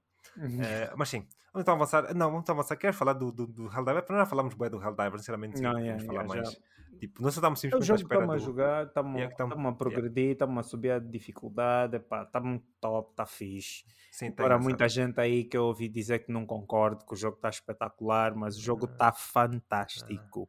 Uh, yeah, está muito bom, está muito bom, está muito bom. E acredito que, que o pessoal seja a gostar, eles estão cada vez mais a aumentar o, a quantidade de jogos de jogadores que podem estar logados no jogo, já que já vamos tipo quase no, no 800, 800, tal, 800 mil jogadores, uma coisa assim, uhum. e continua a avançar. E, uh, e pronto, epá, é daquelas cenas. Eu acho que simplesmente o jogo continua muito bom. Epá, já encontrei alguns bugs esta semana, mas epá, nada de fora aquilo que eu acho que é fora do normal e acredito que vai ser corrigido. Continua a ser fã. Eu também, eu continuo a comentar por acaso hoje com, com, com o pessoal. Eu não quero também jogar o jogo muito rápido. Quero continuar a jogar nas casas. Não estamos a jogar bem. Eu acho que da forma que estamos a jogar, estamos a jogar bem vamos jogar. Também não estamos a jogar tipo a fazer aquele grind de querer se levar tudo. Já estamos a nível 20 todos, acho eu, da nossa yeah, parte. Já, já. E, por isso, pronto, estamos a tentar chegar ao mais alto nível. Estamos na dificuldade 7 agora, neste momento entramos e vamos tentar ver se, se, conseguimos fazer algumas missões lá e avançar. Mas eu também não quero, tipo, eu não quero simplesmente avançar e avançar e avançar e avançar. Não, quero aproveitar não, o jogo, sim, conhecer sim. bem. Da, da, forma como estamos a fazer, acho que sem querer, só querer, uh, tipo, um, ehm, aqui reforçar o que estás a dizer. Da forma como nós estamos a jogar, está fantástico. Tu has de reparar que uh, nós, estamos a, nós estamos a caminhar tipo, numa, num pace que a cada dificuldade nós ficamos na dificuldade até aprendermos e absorvermos a forma de como se joga aquela dificuldade sim. e quando se torna jogável aquela dificuldade, aí sim a gente começa a pensar e só depois é que a gente sim. faz o, o, o a, a, gente escala para yeah, a gente faz o, pulo para a próxima dificuldade. Eu acho que está e eu acho que dessa forma assim como está a jogar, sim. o jogo vai nessa... ser jogado mais tempo. Sim, também exatamente. É exatamente por isso mesmo que eu também não quero acelerar muito, porque tu vais acabar perder um bocadinho o propósito do jogo, porque eu, eu sou daquelas pessoas que eu, eu gosto, eu, eu, jogo Helldivers não para desbloquear tudo, jogo porque gosto da experiência, né? estamos ali todos, todo mundo a falar e estamos ali a rir-nos todos, acho que é engraçado, mas uh, também querer jogar o jogo rápido, simplesmente, até porque aquele jogo não tem final, tipo, no final do dia um gajo está ali a jogar, aquele é um jogo que eu, para minha cabeça, não vamos estar a jogar aquilo durante meses, vamos jogar agora, vamos, vamos parar se calhar provavelmente um bocadinho por causa do Final Fantasy, não é? Uh, vamos estar a jogar Final Fantasy nós dois, e voltaremos ao jogo, até mesmo durante o Final Fantasy, ainda vou estar a jogar Helldivers, não vou dizer que vou estar sempre a jogar Final Fantasy, mas já vou prestar um bocadinho mais atenção ao Final Fantasy, preciso de jogar o Final Fantasy e queremos fazer o nosso spoiler cast e fazer essas cenas todas. Mas uh, o Helldivers vai estar aí, vou continuar a jogar um, um dia ou outro que pá, um gajo, é, como é que é? Quer jogar uns tiritos, jogamos uma hora, uma, uma hora e meia, mas depois continuamos com o nosso. Sim, porque a intenção, a intenção do Helldivers, uh, quando. quando epá, não sei se nós tivemos, mas eu acredito, uh, eu acredito que nós tivemos essa conversa, porque o que estava a faltar, tipo, na nossa, digamos assim, carteira de, de jogos, era um jogo que fosse. Substituísse o Killing Floor. Exatamente, e que fosse nos, nos reunia, uh, tipo no final de, de, algum, de, alguma, de alguns jogos que a gente estava a jogar individualmente, a gente se lembrasse dá aquela saudade, aquele calorzinho, e aquele joguinho e tal, a gente ia para tipo, como aconteceu, como aconteceu com Killing Floor, o Helldivers é um jogo que cabe perfeitamente nesse tipo de, nesse, nesse tipo de jogo, nesse tipo de, de reunião entre amigos, então é, é até um conselho meu para quem estiver a jogar o jogo: epá, não, não, não, fazem, não, não, não façam um rush no jogo, não, não fiquem a farmar como doentes para fazer todos os upgrades, façam as coisas naturalmente, vão jogando naturalmente. Até porque digo-te uma coisa, é que eu digo, para já aquilo não tem PVP, aquilo não tem, não, não é uma competição, não estamos aqui a ruxar tipo eu, eu, pelo menos não vejo aquilo como uma competição para ruxar. Eu, exemplo, hoje já vi pessoal aí no, no Reddit a falar, tipo, ah, já pessoal aí que tá, estão a ficar um bocadinho chateados com a comunidade porque há pessoas que não estão a jogar tão bem uh, como outras pessoas, rapidamente. Tá? Tipo, não estão. Ouvi pessoal dizer, ah, se, tipo, se vocês estiverem numa party, ou melhor, se alguém entrar, entrar na vossa party e não tiver o shield, se não tiver o grenade launcher, se não tiver, da, da, da, quem é, quem é a pessoa? Estão a perceber? Tipo, isso para mim é um sentimento muito negativo, estás a ver? Tipo, tudo bem, se calhar tu queres eh, jogar uma dificuldade mais alta e queres reunir, mas toda a gente vai ter, vai ter o seu pace de jogar e claramente, pronto, as pessoas têm diferentes habilidades, mas não é só isso, porque nós, até a nossa parte, todo mundo tem capacidade suficiente para jogar aquele jogo. O jogo não é assim complexo o suficiente não, para nós termos um nível de skill assim elevado, todo mundo consegue jogar. Mas claro que nós também, quando estamos a jogar, não é? Se nós quiséssemos mesmo fazer aquilo perfeitamente, tínhamos que jogar aquilo tipo Rainbow Six, estás a ver? Tipo, Exato. eu também não quero controlar as pessoas ao ponto em que, é pá, vai com aquilo, vai com aquilo e vamos todos juntos. Não, joga à vontade, mano. Quer yeah. jogar com aquilo, pá, se perdemos, perdemos todos também, se foda. Yeah, eu dou o exemplo do, eu dou exemplo de uma pessoa, do, do Edmerson, por exemplo. O Edmerson está a jogar connosco, ele é uma pessoa que escolhe o seu, as suas, os seus uh, stratagems e é uma pessoa que presta uh, a, sua prestação no, no, no Fire Team é, é para mim é fundamental. E ele consegue atender às expectativas com as coisas que ele leva para para sim sim mas, mas, por exemplo por exemplo ontem, não, pá, não tem ele... isso de, de, de, de coisa. Salvo que eu já sei o que é que tu vais dizer salvo que quando a dificuldade quando as missões têm um, têm um nível de challenge aí sim já requer uma atenção redobrada, já tens de ter alguma atenção. Mas, né, no, mas até não digo só isso, não digo só isso. Eu acho que nós estamos ainda numa fase, ainda estamos muito. Ainda estamos a descobrir o jogo em muitos aspectos. Exatamente, sim. Tipo, por, isso é que, por isso é que eu também não quero obrigar ninguém a dizer usa aquilo, usa aquilo. Vamos todos, mas temos também ter um bocadinho de coordenação, é isso que eu quero dizer. Não é? Eh, seja o Ricardo, seja com o Cristiano, seja o Edmerson, nós, nós, estamos a tentar ter um bocadinho de coordenação. Isso a parte para mim é importante, porque tu já viste, tu até viste na nossa squad, inicialmente também levava o Guard Dog, esquece, deixei de usar. Depois comecei a usar o lança-granadas lança com o pacote de munição, deixei de usar. Agora estou a usar o Shield com. Porquê? Porque eu também quero experimentar várias coisas dentro do jogo para ver para não só o que é que se adapta a mim e o que é que cada papel pode ser. Estás a perceber? Porque uhum. eu também inicialmente fiquei. Nós inicialmente estávamos a brincar sempre com as skills e quem tem mais skills, mas depois pá, eu deixei de, de, de, dar importância a isso porque eu vi que, primeiro, porque mais skills não dá mais XP, o gajo não vai porra nenhuma. Eu penso, porque eu inicialmente pensei, pá, o gajo está a matar mais, cara vai dar mais XP. Não. Exatamente Nem a mesma shit. Nem pensar. Nem pensar. Então, isso para mim deixou de ser irrelevante. Por isso é que agora jogando, eu prefiro até prefiro jogar um papel mais de suporte em que eu foco pelo menos porque eu tento com uma dificuldade na nossa squad, por exemplo, é matar os inimigos mais pesados, é? e eu com, com a Railgun consigo fazer mais, mas por exemplo, estando com a Railgun, preciso sempre de alguém que uh, vai matando o os, os control, o ground control, exatamente, os inimigos mais pequeninos, e por isso é importante ter esse, ter esse papel, mas as duas pessoas têm que estar uh, uma ou duas pessoas, whatever, tem que estar equilibrada. E também depende, nós temos uma coisa, que quanto mais pessoas estão na squad, mais inimigos vêm. Então nós temos que de estar obrigados a ter um papel cada vez mais importante dentro da equipa, porque eu já fiz alguns jogos sozinho, né? e o papel que eu trago e as minhas cenas que eu trago, consigo jogar perfeitamente, mas com a quantidade de inimigos que lá estão. Eu jogo sempre na defensiva, nunca vou atacar os inimigos. Vou, faço o objetivo, passo. Estás a ver? Yeah. Tipo, não fico a procurar muito a, a, dificuldade. Mas sinto que quando estou a jogar com vocês, vem muito mais inimigos, já não, eu tenho que estar a controlar muito mais coisas. Né? E se o crowd control não está lá, né? E eu fazia muito, tu lembras a jogar com lança-granadas? Eu estava sempre a matar os pequeninos, até nem me focava muito nos, nos, tipo, nos grandalhões, só quando estávamos todos juntos é que o gajo tinha coisa. Mas eu evitava sempre matá-los, se eu estivesse sozinho eu passava, tipo, não, não, fazia sentido nenhum estar ali a lutar e estar a gastar munições. Então acho é que temos que encontrar um bocadinho esse equilíbrio eh, em termos de, de, de, inimigos. E eu, uma coisa que eu começo a sentir é que acho que nas dificuldades mais altas, nós, tipo, nós achávamos que os robôs eram muito difíceis, mas eu acho que as dificuldades mais altas, os, os insetos são mais difíceis, honestamente, porque Sim. os insetos são tão chatos, mano. Porque eles, vêm sempre contra ti.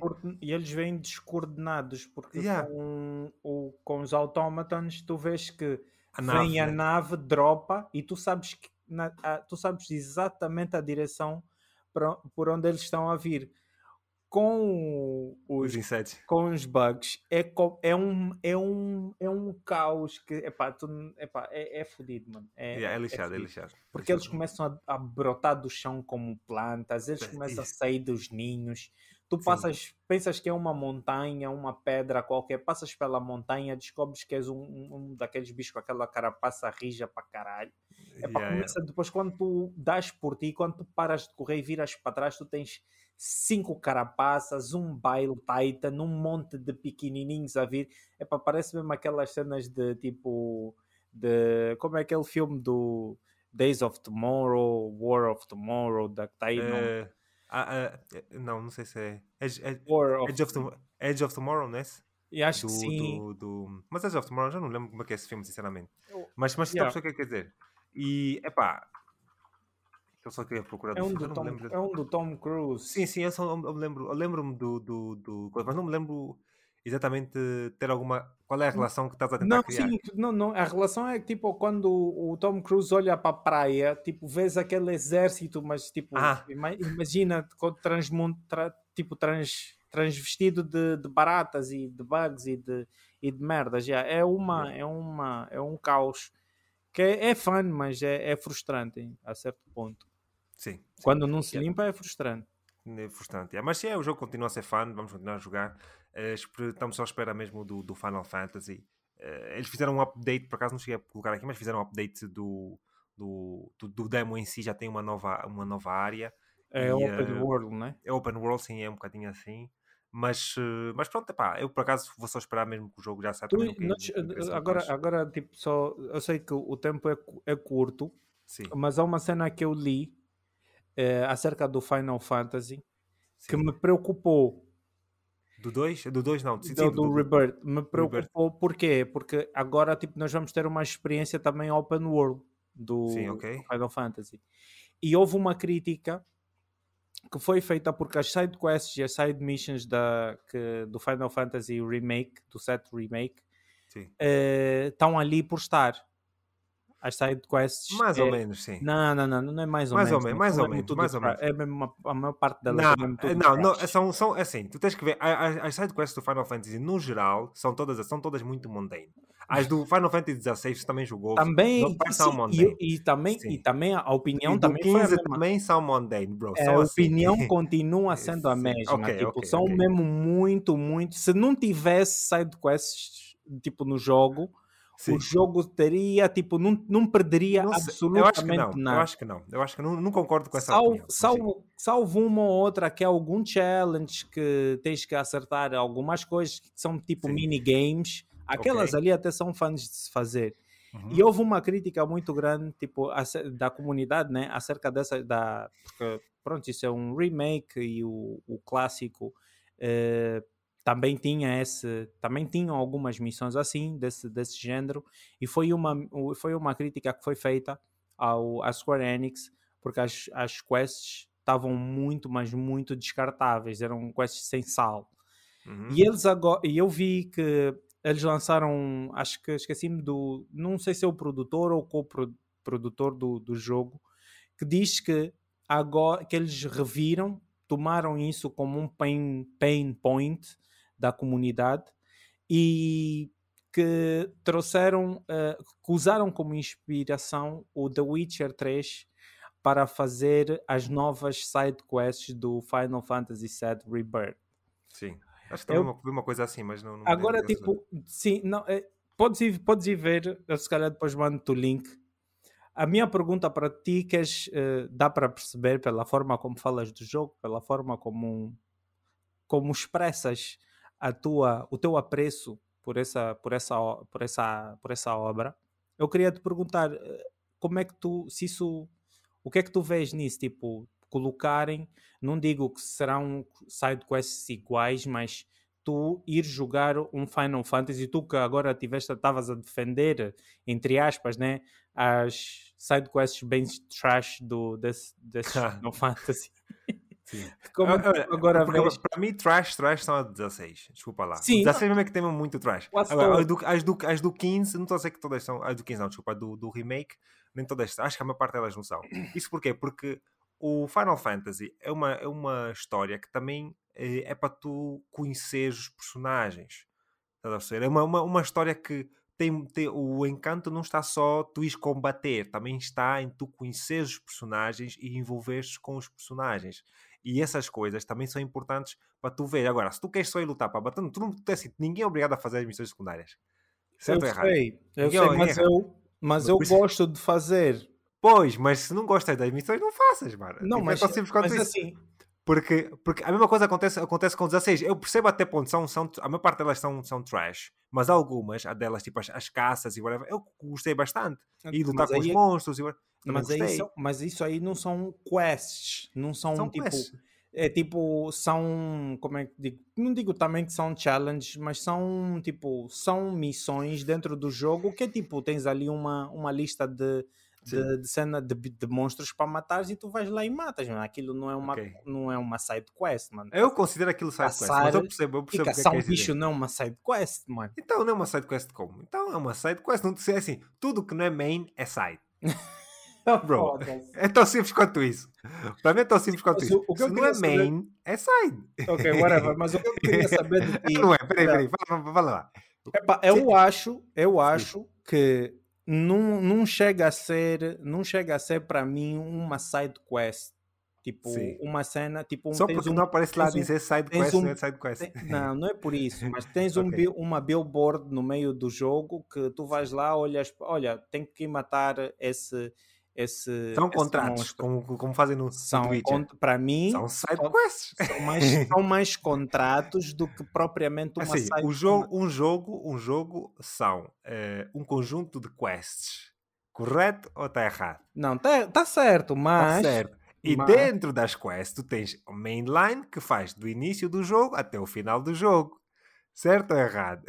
tá certo. Depois, tu tens as side quests, que é tudo que não é main. Agora, se tu quiseres colocar outra categoria dentro disso, ok. Dentro das side quests, tu podes colocar outra categoria. dentro das side quests. Mas não vai me dizer que aquilo não é uma side quest, porque continua a ser. Agora, o jogo pode não, pode não chamar de side quest. Epá, cada um chama aquilo que quiser, até porque no The Witcher não chamam de side quests, no Final Fantasy XVI não chamam de side quests, em muitas delas. Eh, por isso é perfeitamente normal. Tudo bem mas são side. é isso que eu quero dizer. Ok, mas, são side. Mas, mas, prontos, então colocando, fazendo essa subdivisão que tu queres lá fazer, ok, só para te agradar então. oh shit. fazendo essa subdivisão, a maior parte delas Sim. é trash. E yeah, eu queria te perguntar, eu queria saber o que é que tu achas sobre essa cena deles terem ido buscar jogos mais bem elaborados em termos de ah! Porque o The Witcher também, o The Witcher também não, é, não são todas assim fantásticas. Por isso aquela a maior parte aí, são. A, a maior parte. Uh, tem a algumas, algumas que são interessantes de fazer. Algumas até quase são muito interessantes de fazer.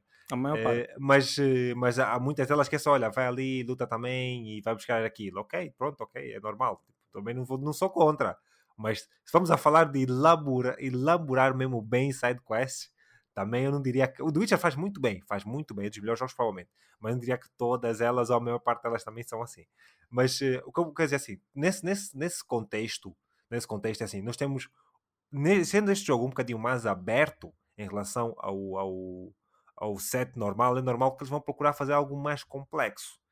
Enquanto, enquanto este, porque este aqui era um bocadinho mais limitado, porque também não tens muitas áreas, não ias, quer dizer, nesse aqui se fosse mais complexo, que quests mais complexos, onde é que tu ias lutar? Exatamente nas mesmas áreas, ou exatamente nos mesmos sítios que ias explorar.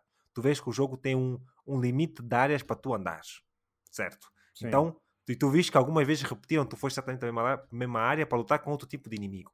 Se é, é quests mais complexas, ias fazer exatamente o mesmo na mesma área. Percebes o que eu quero dizer? Eu acho pois, que aqui, pois, tendo mais áreas, é normal que eles vão procurar algo mais complexo. Não é simplesmente o facto de aqueles estavam mal. Não acho que era isso. É o facto de se o jogo é mais complexo, eles vão, vão procurar formas de fazer quests mais complexas e mais distantes e coisas que te vão fazer explorar mais o mapa não é? Porque no fundo é isso que tu fazes. As sidequests, para mim, eu sempre olhei para as sidequests de uma forma de explorar mais o jogo. Não é só ir. Claro que muitas dessas sidequests, as sidequests para mim mais mundane do Final Fantasy, desse, do, do remake, são aquelas que me pediram para ir matar. Que são as menos que eu, que eu gostei menos. Mas aquelas que me dão a conhecer uma parte diferente do personagem, explorar mais o personagem, para mim são as mais engraçadas de, de se jogar. Nem sempre tem a ver com as mecânicas, mas tem a ver com tu passares a conhecer um, um, lado diferente daquela personagem que na main camada, quest não te bem. permitem, estás a perceber? Tu tens Exato, explorar um bocadinho mais, conhecer outros personagens que são muito bem feitos. E é isso que o The Witcher também no fundo acaba por fazer, porque ir só lutar, algumas são, delas são muito fixe, vai lutar com, com, com, com uh, inimigos bastante interessantes, mas, mas muitas delas é pá, é ir no mesmo sítio que eu já lá estive 500 vezes e lutar com um monstro diferente. Eu disse, ah, ok, se for assim, tipo, para mim não acho piada nenhuma. Tipo, pelo menos não acho assim grande piada. A não ser que a luta seja mesmo muito boa, foda-se. Mas vamos lá ser honestos, chega um ponto que o gajo também já sabe, já sabe tudo. O The Witcher também não sei quantas horas é que foram naquela porcaria, mas no The Witcher, entre os jogos todos e, e até eu digo só o terceiro jogo, entre o jogar no PC e jogar na consola, foram mais que 300 horas naquela porcaria, foda-se. Uh, do The Witcher não, não me faltou mais jogar nada, meu, foda já chega. é isso que eu quero yeah. dizer. Uh, por isso, mas, mas assim, acho, acho que é engraçado eles irem procurar formas diferentes de oferecer experiências diferentes. Acho que isso é bom. Séries uh, uh, quests mais complexas, não personagens. Só acho que as quests têm que acompanhar também o humor do jogo, porque uma coisa que muita gente não gosta, por exemplo, é o próprio humor do Final Fantasy. O humor do Final Fantasy para mim é muito fundamental, porque sim, separa sim, muito os jogos uh, western dos jogos uh, easterns, não é? Tipo, tens que, temos que ter um bocadinho essa noção. E se tu não gostas daquele, tu não tu em particular, mas tu em pessoal, não tens muito, muita afinidade para aquele tipo de humor e afinidade, não vale a pena tipo, explorar muito, porque se é só pelas mecânicas, ok, o jogo é fantástico, eu pelo menos acho o combate fantástico, mas é o que eu digo, tipo, se as pessoas não querem muito explorar, não, também não são obrigadas, né? como qualquer outro jogo. It is what it is. It is what it is. Mas sim, veremos, veremos para como é que vai ser, mas esse, esse apelo para mim até deixa-me deixa contente. Acho, acho que, que, eles podem procurar um bocadinho mais cenas para se, para se fazer, mais, mais, mais confrontos, mais lutas. É o que eu digo, porque eu gosto mesmo daquele, daquele sistema Sim, eu, de combate. Eu, eu na eh, a experiência, eu sabotei um bocado a minha experiência com Final Fantasy. Eu vou ser honesto, tipo, eu esperava ter jogado de uma forma diferente, ter aproveitado de uma forma diferente o Final Fantasy VII Rebirth. Eu disse para jogar de uma forma, você quer jogar de outra. Uh, yeah, também. Uh, mas lá está, epá, já está feito, o erro já, tá, já, já foi cometido. Não vou fazê-lo outra vez com, com o Rebirth. Mas uma coisa que eu percebi que o jogo faz muito bem com uma maestria, tipo, uh, mesmo com essa, com essa, com essa, essa, essa pain, com esse pain in the bum, que é o, as side quests, é a conversa que, que o todo o ambiente, toda a atmosfera tem contigo. Tu sentes que estás a jogar um jogo que a história é contada nos, em, nos quatro cantos do quadrado onde tu estiveres. E isso o jogo faz com, com, com, com primor. Tu percebes que esse jogo, até mesmo por causa, porque epá, tá a é um remake de um clássico que foi muito aclamado pela comunidade. Uh, eles tiveram esse primor e esse cuidado em fazer o, o jogo e tu percebes que o jogo está a conversar contigo em, nos quatro cantos. Quando eu digo os quatro cantos, é, é para dizer todo o jogo está, conversa contigo, conta a história daquele, daquele, daquele ambiente, daquela atmosfera. Tá, o jogo está tá, tá fantástico. Eu é que fui, fui, fui parvo e, e, e estraguei a, a, a, minha experiência com o jogo, mas o jogo, sim, para mim, é um jogo fabulástico. Yeah. Vamos então avançar para a, a nossa parte principal, aqui as notícias. Não temos aqui muitos itens, temos três itens que eu coloquei aqui. Uh, mas vamos começar por falar uh, com aqui a, a Xbox, notícias da Xbox. Finalmente ficamos a saber quais serão finalmente os jogos que realmente vão ser nada de surpresa, mas pronto, é o que é. Vamos então aqui. Uh, depois de meses de especulação, é finalmente oficial que a Xbox vai lançar o Pentiment, Hi-Fi Rush, Grounded e Sea of Thieves nas plataformas da PlayStation por esta ordem. Através de um post num site que não citamos muitas vezes no programa, uh, que é o programa de. Uh, que, não, no programa, nesse caso do Conexão Cop, que é Xbox. Pô, escrevi aqui está o mal Xbox. What the hell? Xbox Official uh, Xbox The Wire, um site uh, com uma carta escrita então por Matt Booty, o presidente dos estúdios da Xbox, que diz o seguinte, e eu cito. Uh, na Xbox esforçámos a criar jogos que inspirem, entretenham e liguem jogadores de todo o mundo. Como editora e plataforma, estamos empenhados a ir em encontro aos jogadores onde eles estão, trazendo mais jogos para mais pessoas e mais dispositivos. E no centro de tudo o que fazemos estão os nossos jogadores e as comunidades vibrantes que eles constroem em torno dos jogos que adoram. Hoje anunciamos que quatro jogos, quatro jogos Xbox favoritos dos fãs chegarão às plataformas Nintendo Switch e da Sony nesta primavera. Uma coisa que eu notei por acaso aqui logo é que eles nem mencionam, não dizem PlayStation, só dizem eh, plataformas da Sony. Eu gostaria mesmo que eles tivessem dito PlayStation, ia ser, ia ser. Mas o trabalho, assim, se eles até tivessem dito só PlayStation, eu provavelmente nem iria falar. Mas o facto deles terem o trabalho de dizer plataformas da Sony, não dizer PlayStation, vai dizer Nintendo Switch. Mas pronto, é, pá, é o que é. Não dizem plataformas da Nintendo, também seria engraçado. Mas pronto, continuando. Um, esta primavera.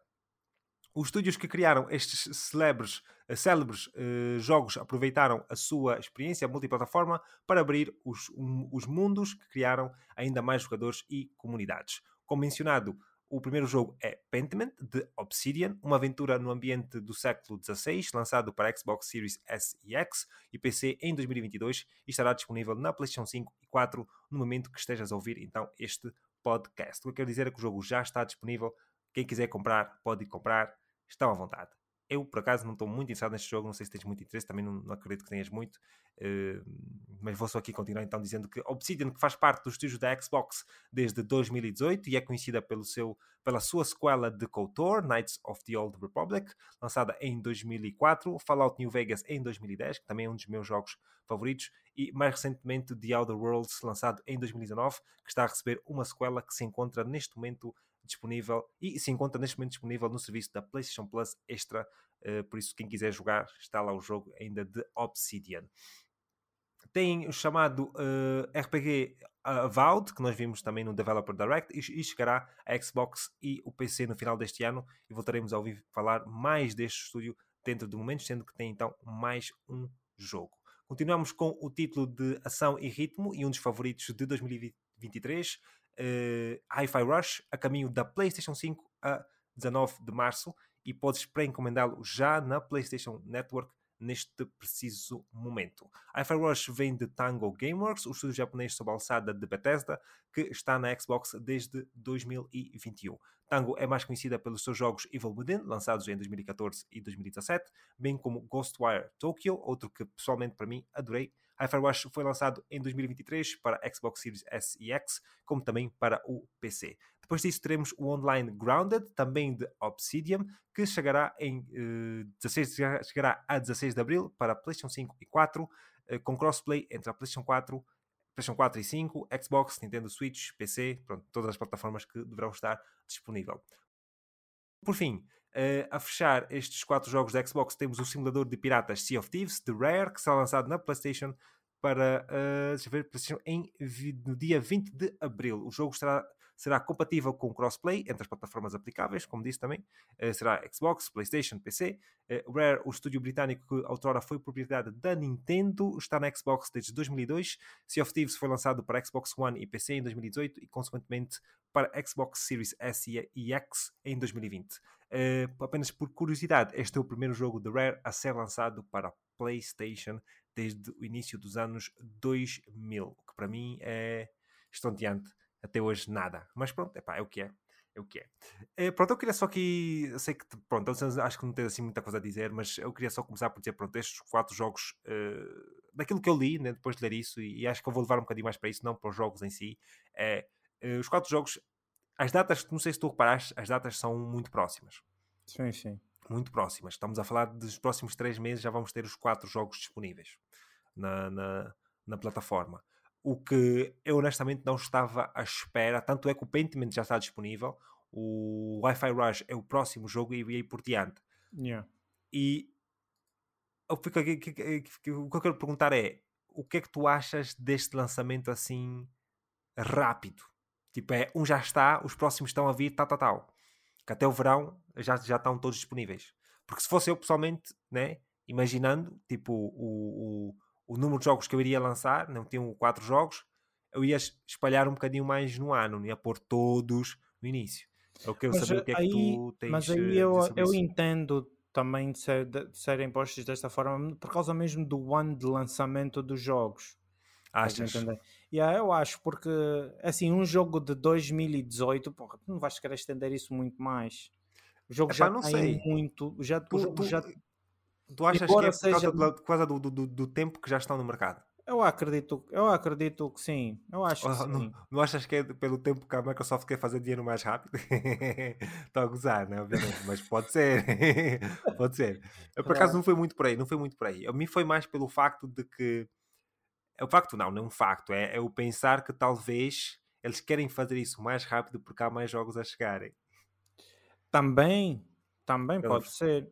Também pode ser. É... E, também, e também porque querem acabar logo de uma vez com essa novela de estarem a perguntar Sim. e coisas, porque está-se tá, a tornar uma situação uh, tipo insustentável ter que estar a vir toda hora em público, ter que estar a escrever toda hora no Twitter. Não, mas que... eu, acredito, eu acredito que esses jogos já vão, como é que eu te vou dizer, moralizar as pessoas. Exato. Já vão estar a vida. Porque essa mesma novela, na altura que os jogos da PlayStation e da Sony foram anunciados para o PC, nós tivemos também muita novela.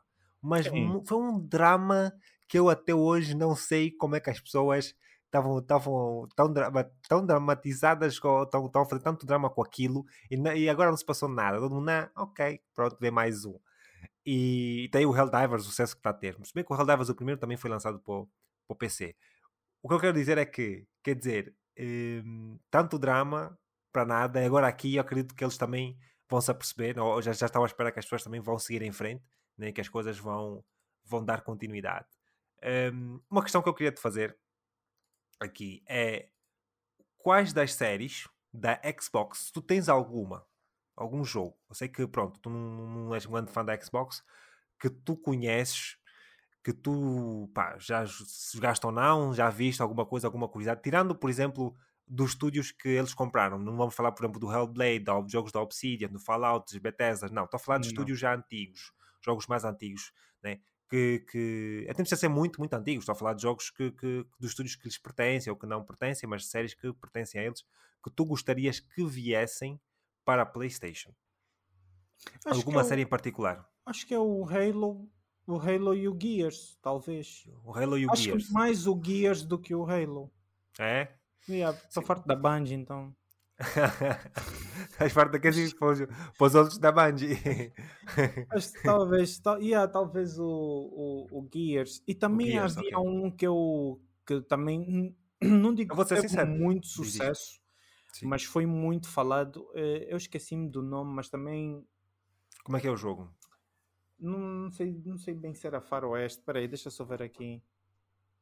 Mas era um jogo. Acho que sei qual é. Acho que sei qual é que estás a falar. Diz, Acho que sei qual é. Não, não, o nome, o nome não me está a vir à cabeça, mas pelo Faroeste. Tá, tá, tá, Acho que estou-me a. Estava a vir algo aqui à cabeça, mas não sei exatamente qual é State jogo. of Decay. Ah, State of Decay. Eh, State of Yeah. Decay. Não, o State of Decay tipo, não é faroeste, mas já. Yeah. mas sei, Este- sei. este- Mas State of mas Decay tipo, é, é zombies e whatever. Yeah. E, e monstrinhos. Não. Não é isso que eu estava a Não é pensar. Isso não tem nada a ver com, tem nada a ver com faroeste. mano. Não, mas Tipo, é que é que yeah, yeah, não tem nada a tipo, ver tipo, mesmo, não mas tem yeah. mesmo nada a ver. Yeah, acho que é o Gears, é este o State of Decay e, e um talvez muito muito assim, só mesmo para experimentar, para ver se é mesmo Assim, isso tudo o que o- dizem o, o, Qual? o Halo, yeah. É, yeah. Porque assim, o, o, o, o, o, o Gears, o, o, Gears of War, que eles depois chamaram, começaram a chamar, chamar de Gears, o nome era Gears of War, né, a trilogia, seria o Uhum. ideal. Porque eu vou ser sincero, a, a, a, nós na PlayStation, para ir aqui há 15 anos, que nós não temos um shooter tão bom, em third person, um shooter tão bom como o Gears. Tipo, não temos mesmo. Acho que nem sequer existe na PlayStation aquilo. Vou ser sincero, não existe mesmo. Eu, pelo menos não me lembro nada. Um third person shooter tão bom como o Gears of War não existe na PlayStation. Isso, isso seria uma daquelas coisas que eu acredito mesmo que o pessoal ia se aperceber de que há jogos ali que são mesmo muito bons. E o outro, mas o outro jogo, por acaso, que eu- pensei mais foi o Forza Horizon. Que nós aqui, que jogos de carros, estamos mesmo a passar mal. Yeah, nós aqui estamos a passar mal. Estamos mesmo a morrer. Jogos de carro, estamos mesmo a morrer. A eu até acredito que os sonistas agora vão, vão, vão nos odiar por alguns minutos estar a, estar a nos, nos colocar, nos posicionarmos em, em, em relação a isso. Sim. Mas é que assim, às vezes, e as pessoas vão querer defender o, o, o Gran Turismo. É assim, o Gran Turismo é uma experiência muito boring, maniga. Não, mas é diferente. É diferente. Assim, porque, porque, porque repara, repara. Não, mas é um jogo diferente. É um jogo diferente. Porque eu, eu também gosto muito da experiência do Gran Turismo. Sou muito fã do Gran Turismo. Eu já joguei muito o Gran Turismo, mas é uma experiência diferente. Porque quando eu falo Gran Turismo, nós estamos a falar do, do, da, do, do Forza, que é o Forza Motorsport, que é mesmo para os fãs ávidos de desportos de carros. Sim, eh, de, sim, de, de, sim. de, de automobile, whatever. não é eh, a experiência de fazer corridas, porque o, o, o, o Gran Turismo, embora faças corridas, não é só um jogo de corrida, é um jogo de carros mesmo. Tu tens que, tens que mexer um bocadinho mais. O Forza Motorsport também é mais ou menos isso. É basicamente isso, não é mais ou menos é mesmo isso. O, Horizon não, o Horizon é aquela mistura entre é aquela mistura, um equilíbrio mesmo perfeito entre um Need for Speed e um Forza, estás a ver? E, e um Gran Turismo, estás a ver? Porque te- tu podes ter aquela cena em que tu podes mexer tão bem no carro, estás a ver? E deixar o carro mesmo bem, muito- bem, bem fazes afinado como tu no- queres, exatamente. Yeah, Como também podes fazer cenas, tens modos de jogo que são muito fun to play, estás a ver? E para mim, para mim esse, honestamente, seria mesmo. Eu não queria, não pedia mais nada. Se fosse só, só poder escolher só um, Forza Motor, Forza desculpa, Forza Horizon, trazer a série Forza Horizon, seria mesmo top. Porque é o único, é o único jogo que me faz, por exemplo, de vez em quando ir pagar o Game Pass e jogar. Tipo, ou jogar um bocadinho de Forza, ah, vamos jogar um bocadinho, e vou lá, faço umas corridas, mas ter mesmo uma, construir uma comunidade de tipo meia dúzia de pessoas e fazer umas corridas, o jogo é mesmo muito, muito fixe mesmo. Dá para fazer tudo aquilo em co-op, é top, tens muita, tens bué de conteúdo ali, tens muito carro, nunca vais ficar aborrecido. Só a única coisa que eu não gosto muito no, no Forza, para mim, é que eles abrem tanto o jogo que tu desde o início podes ter tudo, quase tudo. Tu, tu, tu, tipo, tu não precisas trabalhar muito para teres carros melhores, estás a perceber? Eh, enquanto que no Need for Speed eu pelo menos gosto do sistema de progressão que eles te obrigam mesmo a jogar. Tens um sistema de progressão que te obriga a evoluir para te chegares a um certo nível. No Forza não te, Não, não, te obrigam, não te obrigam muito isso. Também tens uma campanha e tal, mas eles não te põem a vender tipo uh, Fast and Furious, estás a ver? Tipo, não é, não é essa cena. Tipo, que, a, aquilo está, tipo, para mim o Forza, sabes o que é que é? É um bocadinho o Assassin's Creed uh, de jogos de, de, carros, estás a ver? Que é que eles gostam de localizações novas, a ver? E mostrar aquilo, e mostrar a, a, a Uh, a cultura essa, e, e, como, é, como, é que eles, como é que tu podes mostrar o cenário essa, essa parte toda, tá a ver? É muito, muito bonito de se ver e o jogo é fantástico, o jogo roda muito bem, tem, tem, tem, um, tem, um, tem sistemas fantásticos e pá, curto mesmo, gostaria mesmo que este provavelmente seria, seria o meu number one, era mesmo top, top, top para, para, para vir para nós aqui na, para, para, as plataformas. Para as plataformas da Sony, né? Outra coisa que eu queria perguntar aqui, um, coloquei um, um conjunto de questões, era qual seria então a estratégia da Sony, sendo que os jogos estão a chegar? Primeiro, porque assim, nós só agora que estamos a saber que os jogos da Sony, é que os jogos da Xbox vão estar, vão estar aqui. Só agora, pronto, entre aspas, né? algumas semanas. Mas vamos lá ser honestos, a Sony já sabia provavelmente disso há meses. Sim. Meses, meses, meses. Porquê? Porque não eles... se meteu. Tu viste não, como estão a falar, estão a falar, tá vi, tá vi, a Sony nenhum ai. Mas, mas também ia dizer o quê? Também ia dizer que não tinha nada a dizer, ia dizer o quê? Não tem nada a ver com eles. eles não dizer nada. Mas eu acho engraçado é que, por exemplo, tu para fazeres um jogo para a PlayStation, tu tens que ter o development kit. Tens que ter a cena do kit para fazer, para tu fazeres, para tu testares o jogo, né? O jogo não é só chegar e, importar, e, e exportar, né? Quer dizer que eles, porque e uma coisa, e tu para teres acesso aos development kits, a Sony sabe a quem vende, sabe quem tem. Aquilo, é, aquilo não é hoje, aquilo ainda hoje em dia, aquilo é uma coisa que é tracked. Eles sabem quantos estúdios têm aquilo, quantas, quantas unidades é que eles venderam. Eles sabem, eles têm esses dados. Então eles venderam X kits da Xbox. E eles não venderam um, não venderam dois, não venderam Porque três. Não é só um estúdio, não são exatamente. só dois, e, não são só três. Exatamente. E, e, e, estúdios, normalmente não tem só um ou só dois, não. Às vezes tem múltiplos, né? Porque tem que fazer vários testes, whatever. Porque seja lá o que for. O que eu quero dizer é que a Sony já estava a par disso tipo, há muito tempo, bro. Estás a ver? há muito tempo. Então, o que me faz pensar aqui, o que é que é? Qual, qual é a estratégia da Sony quando os jogos aparecerem aqui? Nós já vemos o Pentiment, já está aí. O Wi-Fi Rush, eu quero ver. Não, não, não, tem, não tem muito tempo, whatever, está muito cedo, está muito crude. Eu também já fui à PlayStation Store só para ver como é que estava e tal. Vi lá o Wi-Fi Rush. Vi lá ver se, ah, olha aqui, o que é que nós temos. Mas o que eu quero dizer é, o que é que tu achas quando os jogos estiverem para sair? O Pentiment tem um jogo assim muito fraquinho, não é? mas o Hi-Fi Rush é um, um jogo que foi candidato a jogo do ano. Estás a perceber? Por isso. Oh, não, no, nos jogos do ano, não um jogo do ano, mas nas categorias dos jogos do ano. Sim, foi um dos. Foi um dos jogos que lá, que lá, lá esteve, né? É, como é que tu achas que eles vão promover, esse, ou se vão promover de alguma forma, né? Porque repara, nós nós, e, e, e os jogos no, no, geral também, porque nós nesse momento na PlayStation Store, se tu fores lá, tu tens promoções de primavera, há jogos de a menos de 10 euros, jogos a, a menos de 20 euros, tens, tens aquelas secções que eles criam, aqueles pequenos, aqueles, pequenas categorias que vão rodando. Será que vamos eh, um dia encontrar aí secção A jogos da Xbox? Já viste o que é que era? Chega lá e tens tipo 5 ou 6 títulos, né? E tens, há promoção nos jogos da Xbox, menos não, 10%. Não, mas, não, mas não deixaria, não é negativo, muito Não é negativo, não, eu não estou a dizer que é negativo, eu só estou-te a perguntar é o que é que tu achas que eles vão fazer com isso, porque assim, os, a, a PlayStation, a forma que eles, que eles uh, têm tendência a gerir a store deles, tu para fazeres promoções e estás dentro daqueles desses canais de promoção que é diferente da Steam, a Steam tu podes colocar o jogo em promoção, se não me engano, quando tu quiseres, mas na Store tu tens que te candidatar, tens que, ou melhor, nem bem candidatar, eles dão-te uma, uma janela e dizem, olha, nós vamos fazer essas promoções. E tu vais lá e te inscreves, não é? Tu uhum. achas que eles vão um dia criar uma secção e dizer, olha, como tem os jogos da Plaza, é? jogos da Xbox. E como é que, o que eles vão fazer no jogo? Imaginas alguma forma? Porque isso é uma novidade, isso é uma coisa não, Sim, eu estou a entender de onde é que tu queres chegar com esse teu veneno. esse meu veneno, diz lá, diz lá. Sim, é pá, não sei. Eu sinceramente não sei. Mas uh, também vou-te dizer uma coisa. Eu acho que, que, seria, na minha opinião, muito positivo. Claro que é, assim. Vamos, vamos assim, tu tipo, colocares mesmo uma secção e dizer: olha, não perca a, promoção dos jogos do, da Xbox estão aqui, tá, tá, tipo listados ali, tipo 6, 7 joguinhos ali, tipo uma promoçãozinha. Para mim seria tipo top, top, top. Sim. Epá, eu digo, tipo, porque para mim, repara, a Sony nunca iria perder.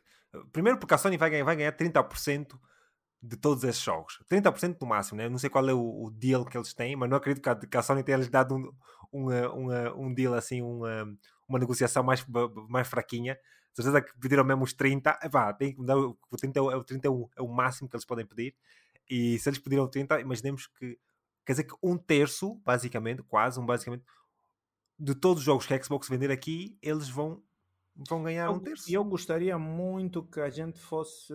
Não, e depois vai ser engraçado, sabe o que é que é? Só, desculpa lá, tá, tá, tá, interromper, é que imaginemos jogos aqui a venderem mais mais do que na plataforma. É, eu, eu, eu que, que, que, que porque a, Play, a Xbox, nós vimos, ficamos a saber na, na, notícia passada do relatório financeiro, nós vimos o relatório financeiro também da TechSou, que até que a Xbox está nesse momento com cerca de 20 e poucos, 22 ou 23 milhões de consolas. A Sony está com 50 e tal, está tá, tá, tá com mais que o dobro. Quer dizer que há jogos que eles de certeza absoluta vão vender mais na PlayStation Só e se calhar podem ter a fazer mais dinheiro na PlayStation do que fazer na própria Xbox. Exatamente. Exatamente, porque imagina, porque só se cada uma, não pronto, se cada uma das consolas é, é, é, é, tipo é uma matemática tipo meio meio óbvia, né?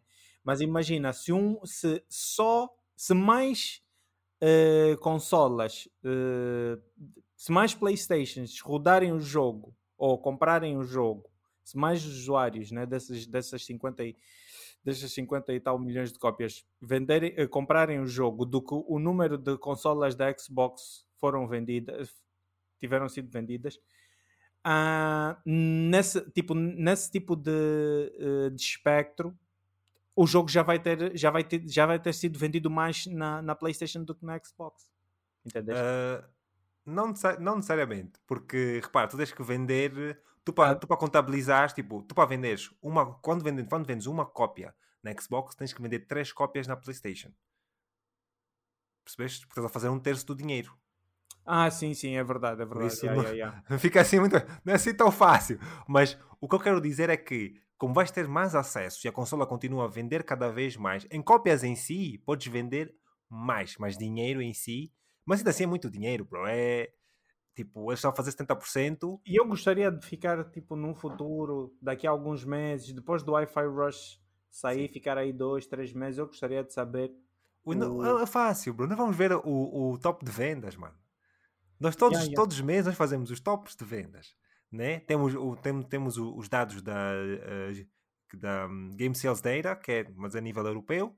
Vamos ver aí se vai estar ou não. E depois, depois temos o top, temos o top downloads da PlayStation. E são duas coisas muito importantes. E como são jogos pagos, nós conseguimos ver, porque há, dificilmente as pessoas uh, fazem download de múltiplas, múltiplas vezes e se fazem, uh, aquele ali, no, no, no, contraste que aquilo tem, não é, não é muito assim conflituoso. Por isso, vamos, vamos conseguir ver. Vamos conseguir ver ali. Vai, vai, ser, vai ser engraçado. Ah, agora, por isso é que, por isso é que a falar do Alan Wake. Claro, não vimos tops downloads, raramente vimos. Porquê? Porque as pessoas não estão a comprar fucking obvious. Já tinha dito. Yeah. É, é, é, que eu estava a dizer. O único jogo que estava sempre a aparecer lá e não estava aparecendo no Game Sales era o Battle's Gate. Porquê? Porque eles não, não dizem vendas. O Alan Wake também não diz vendas. Mas no top downloads também o Alan Wake estava com um bocadinho de dificuldade de, de, de, aparecer. Mas apareceu, mas, mas assim não foi, não foi das melhores coisas. Por isso, é para a maltinha. Eu só tenho a dizer que quem, quem gostar mesmo desses jogos, compre mesmo os jogos porque... É o Wi-Fi Rush? É. É o é, Rush, eu é a coisa. se calhar. Estás a, estás a considerar? Eu, eu, gostaria, eu gostaria pelo menos que eles pusessem tipo um demo só para tu experimentares, acho que seria ideal para, para as pessoas experimentarem o jogo. E se pusessem um demo mesmo, aí é mesmo que arrebentar. Isso é que é ser fácil. Porque aí acho que o pessoal ia conseguir provar mesmo o jogo sem ter que investir dinheiro e. Um, ia fazer mais facilmente, mas também eu não sei, eu não, eu não me lembro qual é, o, qual é o preço que eles puseram no jogo, qual é o preço que está o jogo. Por acaso nem, nem reparei. Nem, não, mas nem reparei. Mas, mas acho que não foi full price. Acho que não foi full price. Uh, mas de qualquer forma, pá, é o que é. Enquanto vês isso, vou então avançar aqui para a nossa terceira. Uh, terceira não, peço desculpa.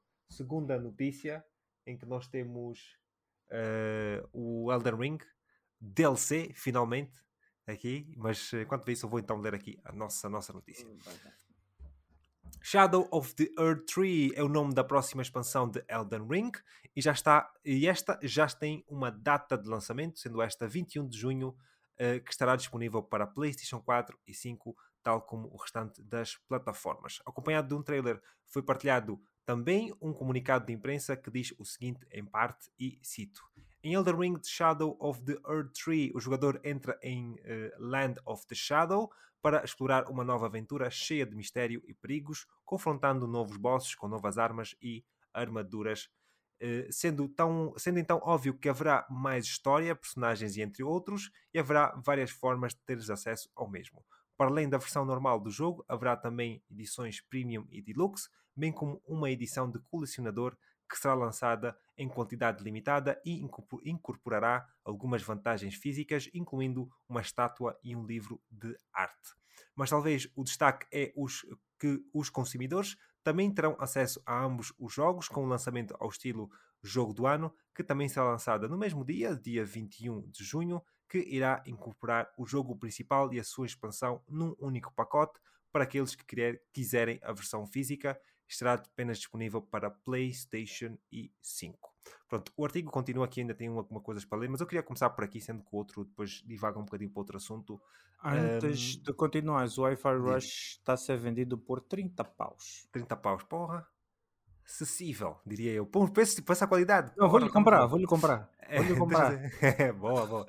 Quero dizer aqui, uh, falando então no Elden Ring, uh, pronto, temos uma expansão que está a sair cerca de um bocadinho mais de dois anos, do, do jogo original, é? bastante tempo, honestamente. E pronto, são 40 paus, acho eu, é o que tu tinhas dito na, na, na altura, né? 40 paus. Uh, e sendo da From Software, até acredito que 40 paus não é assim um preço muito elevado para aquilo que eu acredito que eles vão oferecer, né? sendo 50, da From 50 Software. paus. 50. É 50? Ah, ok, 50 euros. Mas mesmo assim, mas aquilo que eu, acredito que seja da, da, 50 paus, uh, uh, aquilo não tem. Não, tem, não, não, tem não, não, não, não, é a versão, é a versão é a Deluxe. Ah, ok, bem que eu estava a ver, pois já disse a versão que tem a normal e a versão a de Deluxe. Pronto, a versão normal acho que é 40, certo? E. Yeah. Acho que é 40, acho que é 40 pau, a versão normal. Uh, porque eu vi e pareceu-me ser 40 e agora estás-me agora estás, estás a confundir, caralho. eu sei dizer que, uh, pronto, dois anos de, depois do, do jogo, pá, o Elden Ring, também por acaso confirmar aqui que o Elden Ring já vendeu mais de 23 milhões de cópias. Já estou imaginando. Tipo, vê lá, se nós vimos o attachment rate, ah, pensa bem no attachment rate do Cyberpunk foi uma pessoa em cada quatro, qual é que achas que vai ser o attachment rate deste jogo em termos de DLC? Mais é ou menos? Do... Acho que é mais. Ring... Mas, achas que o Golden Ring vai ter um attachment rate maior do que o do Cyberpunk? O Cyberpunk aquilo vendeu mais de 5 milhões de cópias. O attachment rate é uma, uma era uma em cada quatro pessoas, mais ou menos isso este jogo tem mais pessoas, ok, mas eu estou a falar do attachment rate. Não é vender mais, é o attachment rate. Quer dizer, a quantidade de pessoas que têm o jogo que vão comprar o DLC. Por causa das pessoas que vão comprar, né? Tipo, eu, por exemplo, eu não, não acho comprar. Que um, um, Elden Ring acho que vai ser mais. Vai ser mais? Eu acho que sim. Que, que, que, eu estou interessado em ver. Eu, eu, sinceramente, eu na minha humilde, humilde opinião, eu diria que não. Isto porquê? Porquê? Porque já se passou. Embora o, o Cyberpunk também tenha se passado muito tempo, ela, com aquela versão 2.0 era uma, era uma proposta diferente. Exatamente. Yeah, revolucionou completamente o. Este o, aqui. A, a, proposta que está a ser. Yeah, yeah. Este aqui, como assim, eu acho que o que é que vai depender vai ser daqueles fãs casuais que gostaram muito do jogo, muitos deles, se vão realmente voltar para o fazer. Se o jogo valeu a pena fazer isso. Porque uma coisa que eu também vi, o Elden Ring é daqueles jogos, os jogos da From Software não são muito assim, tem um attachment rate muito elevado em termos, por exemplo, dos troféus. Eh, as pessoas jogam bastante o jogo, tipo, jogam mesmo até o final, tem um attachment rate muito grande. As pessoas que gostam do jogo jogam mesmo bastante, muitas horas. O, que é positivo, que também pode ajudar um bocadinho mais, por isso estou interessado em ver como é que, como é que vai ser. Mas, uh, mas já, diz-me aí, uh, fala-me do trailer, fala-me daquilo que tu viste. Já que sei que já falámos um bocadinho no privado, mas partilha aí o pessoal o que é que tu tens a dizer. Epá, uh, eu não. Eu sou muito suspeito para falar de Elden Ring. Isso aqui, isso aqui é o super assumo do que a From Software faz e faz de melhor. Yeah. Uh, epá, eu estou muito, muito curioso também uh, em, acerca de trailers. Eu, eu não assisto muito profundamente os trailers. Esse eu assisti umas três vezes, fiquei arrepiado das três vezes que assisti. Mas assisti as três vezes não para ir procur procurar agulhas no palheiro, que era mesmo para entender bem e ver ali algumas coisinhas que provavelmente me teriam passado uh, no alheio. Uma das coisas que eu percebi no trailer, uh, não, não sei se isso cabe mais ou menos num spoiler, mas eu acho que as pessoas que vão estar interessadas em jogar o, uh, o Shadow, Shadow of the Elden Tree já jogaram o jogo. O jogo, essa DLC vai ter um início, não vai ser no, no, no vai se dar o início dessa DLC in-game, né? Não muito no início, mas também nem a meio do jogo, vai ser mesmo numa, numa situação bem endgame. Então, para quem for e para quem tiver interessado em jogar isto, presta atenção, vai ver se tem o save em dia, vai ver se acabou o jogo, vai, se não acabou o jogo, se nunca comprou o jogo, compra, começa já a jogar até mesmo para ganhar por eficiência e tal. Até está acostumado ao jogo, porque o jogo ainda exige alguma, digamos assim, desenvoltura, né? Há uma certa destreza para se poder jogar este jogo. Não é muito difícil, mas uh, a, a, o requerimento de destreza está lá como um dos requerimentos para poderes ter uma boa experiência nesse jogo. Yeah, e basicamente é isso. Estou bastante ansioso. Eu disse que estou bastante ansioso. O, o Alfredo não estava nem para aí virado em jogar mais Elden Ring.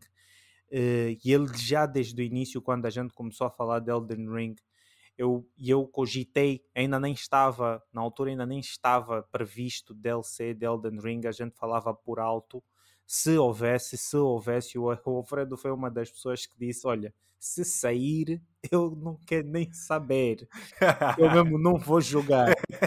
E está a ser, e, e pronto, eu. Cogitado. Está a ser cogitado, estou a tentar convencê-lo. As coisas estão a, tá, as coisas estão é assim. a caminhar para este acontecimento e fazer o Alfredo jogar. Deixem nos comentários, façam pressão para o homem jogar esta DLC, porque eu acredito que se ele começar a jogar ele vai gostar. Isso aí. Não, não é uma questão de gostar ou não, não gostar, tipo, é uma questão de, de recursos e de, de tempo, estás a ver? Tipo, é, é tipo, o Elden Ring, nós sabemos, é um jogo tu viste as horas que eu joguei, foi muito tempo. Eu sei que o, que o DLC também vai ser aquelas horas, mas eu, por exemplo, tipo, embora tenha gostado muito do Elden Ring, eu não sei que tipo de experiência né? que eu não acredito muito, honestamente, por muito que a From Software seja muito boa, que vai ser tão revolucionária ao ponto que não, isso, vai mudar o isso é esquece. A, pois estrutura, é isso a estrutura vai ser exatamente a mesma. Pois, é isso que eu estou a dizer. Tipo, para mim, é, é mais. Eu, eu, eu, vou jogar porquê? Porque eu, eu, iria jogar porquê? Porque tu íamos jogar em conjunto. Estás a jogar, queres que eu jogue? Ok, tudo bem, vamos jogar. Whatever, podemos jogar. Mas, mas Tipo, se eu fosse a jogar sozinho, eu nunca iria jogar o Elden Ring. Não é porque o jogo é mau, eu disse isso em privado. Isso vai ser a nunca primeira seria... experiência em Souls né, da, da, da From Software que jogas em cooperativo. Porque... Não, não, não. Joguei um bocadinho o Bloodborne. Ah, ok. Joguei um bocadinho, tipo, joguei um bocadinho, joguei bastante tempo. Depois de ter acabado o Bloodborne, eu tive um amigo que comprou na altura, depois de eu ter comprado, ter terminado, etc. Ele comprou também a PlayStation, a PlayStation 4 comprou o Bloodborne e ele estava a jogar e disse: Ah, vou jogar contigo. E jogámos. Mas também a maior parte do jogo que nós fizemos foi, foi mais explorar as, as dungeons. As, ah, sim, sim, as sim, cat, catacumbas, como é, é. Foi, foi, foi mais isso que nós fizemos. Matámos assim, jogámos não um bocadinho a, a campanha, mas a campanha estava tão fácil jogar em cooperativo que depois eu, acho, eu senti que ele estava a perder um bocadinho da experiência do que é o Bloodborne. Né, então começámos a ir para as, para as catacumbas porque era mais interessante. Eu acho que o que vamos, eu acho que o que vamos fazer para tornar essa experiência um bocadinho mais interessante é não jogar, porque é assim, tanto os meus dois personagens quanto o teu personagem que eu vi já está muito além. Ah, você quer começar do início? De, Nada. Eu acho, eu acho, Moavilo, eu acho. Não, o que, que podemos assim... fazer, o que podemos fazer, calma, calma, o que podemos fazer é ir àquela personagem, reduzir os pontos de, de habilidade e colocar até um certo limite. Agora, sim. dizer que eu vou começar do início, fuck that shit, man. No fucking way. Alright. Sim, Mas se calhar, sim, porque é, é, assim, o que eu ia falar é, é o pessoal que já está a jogar já há muito tempo, e eu conheço bastante gente que não parou de jogar, então acredito que a uma altura dessas, depois de dois anos, as pessoas sempre a jogar, eu acredito que facilmente todo mundo que está a jogar esse jogo, não digo todo mundo, mas a maior parte das pessoas já está mais de 160, que é, digamos assim, que é o cap, que é o soft cap do, do Elden Ring, em termos de nível. Eu, eu acho que na minha opinião, o também dito pelo Miyazaki, nenhum boss nessa nessa nessa DLC vai ter o mesmo nível de desafio da Melania. Quem não sabe quem é a Melania, quem não sabe, quem não jogou, a Melania é um boss endgame opcional do jogo. Nenhum boss vai ter o mesmo nível de dificuldade que tem a Millennia. A Millennia é extremamente fácil, então eu olho para esta Shadow of Eden Tree um, uma, um, vai ser uma vai ser fácil, não vai ser nada por aí além. Vai ter o seu nível de desafio, mas quando dizem que já não vai ter nenhum boss capaz de oferecer a mesma dificuldade que a Millennia, e a Millennia era o boss até então o boss mais difícil do jogo, então para mim eu, tô, eu espero uma DLC mais fácil, mais jogável, mais, digamos assim, mais relaxada, por assim dizer. Então, pessoal, é o que eu tenho mais ou menos assim para falar sobre essa, sobre essa DLC. Eu vou jogar, vou tentar deixar aqui as coisas preparadas que é para fazermos em live. Ainda não estamos, a, estamos aqui a estudar bem se a gente vai fazer like, tipo gameplay, gravar as gameplays e fazer gameplay ou se vamos fazer em live, ainda está a ser estudado isso. Pois. Mas nós vamos trazer essa, essa, essa let's, esse let's play de conexão co-op do Elden Ring de Shadow of Elden Tree. E até lá é só esperar. Exatamente, exatamente, exatamente. E eu por acaso também, também pronto, vamos, vamos lá ver. Vamos lá ver como é que o Shadow of the Earth Tree, como é que vai estar. O trailer por acaso gostei, achei engraçado. Vi assim também rápido. Por acaso não, não ouvi o trailer, estava só mesmo a ver não tinha, não tinha ouvido. Uh, depois é que tu disseste qualquer coisa e eu fui, fui ouvir, disseste que é a primeira vez alguém a narrar ou whatever. sim, sim, ouvir. também é, é, uma, é uma particularidade uh, bastante curiosa porque nós é, é a primeira vez que, que num trailer de DLC do, do Elden Ring, do, da, da From Software, nós vemos um narrador. Do, não só do, do jogo, quem, quem viu o trailer do, do do se eu, não, se eu bem me lembro do desse, do último jogo que eles lançaram lá dos robôs. Armored Core. Se vocês forem, eu não sei se estou bem se me lembro bem, mas acho que o trailer do Armored Core é só música, não tem narrador, é só honestamente não me lembro mesmo. é só coisa, porque é, é por acaso soou-me estranho e soou-me surpresa é, ter um narrador e um narrador que é, te convida a fazer dois, na verdade. Tem um, tens um narrador masculino e um narrador uh, feminino mais para o final do trailer e te convidam a vir jogar o jogo. Isso, por acaso, foi uma coisa que eu, que eu reparei e, e nunca tinha, não me lembro de, de ter esse tipo de experiência em trailers de anúncios de jogos da From Software. Yeah. É engraçado, epá, veremos até lá como é que vai estar, como é que vai, como é que vai estar isso, por isso, malta, dia 21 de junho é a data Uh, por isso, penso que já está disponível na PlayStation Store, talvez, acredito eu. Já, já está. Já, já, tá. já esteja. Por isso, yeah, maltinha. Avançando ainda aqui com as notícias de From Software e do Miyazaki. Enquanto isso, no artigo de Video Games Chronicle foi revelado um documento de marca registrado nos Estados Unidos da América que From Software detém o nome de Elden Ring, o que é notável uma vez que o jogo foi originalmente financiado e propriedade da editora Bandai Namco, que também financiou e detém a série Dark Souls, que fez depois do exclusivo da PlayStation 3 Demon Souls, que pertence à Sony. O jogo foi lançado em 2022. Esta transferência de propriedade tem aparentemente quase um ano, mas passou por despercebida. Em uma entrevista com o advogado Rick Hogue do canal YouTube Hogue Law, a pedido de VGC, é dito o seguinte, e cito: Isto não significa necessariamente que o jogo original Elden Ring em si tenha sido transferido ou até mesmo a propriedade intelectual no geral, mas literalmente apenas o nome. Diz em parte e que a transferência da marca parece abranger apenas o nome do jogo. Não seria uma transferência do que pensamos ser de cópia do jogo em si, continua Rick Hogue, embora isto possa, ser, possa ter ocorrido separadamente, a transferência de uma propriedade intelectual como o Elden Ring, que está protegida pelos direitos de autor, seria feita por contrato e não exigiria necessariamente um registro público, diz mais uma vez então Rick Hogue. Por outras palavras, tudo isto pode ter acontecido ao mesmo tempo, mas não é claro. Eu queria só deixar aqui este, este homenzinho aqui, o Rick Hogue, por acaso já acompanho o canal dele do YouTube já há muitos anos.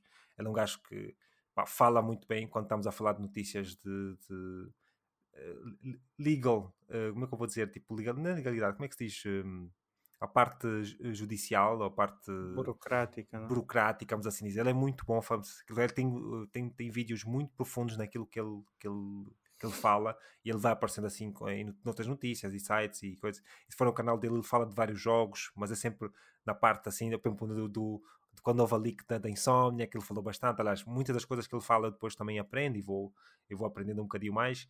E um, por isso é, é, bastante interessante. Ele faz vídeos, vídeos muito profundos sobre aquilo que ele fala e é, e é, é mesmo muito bom.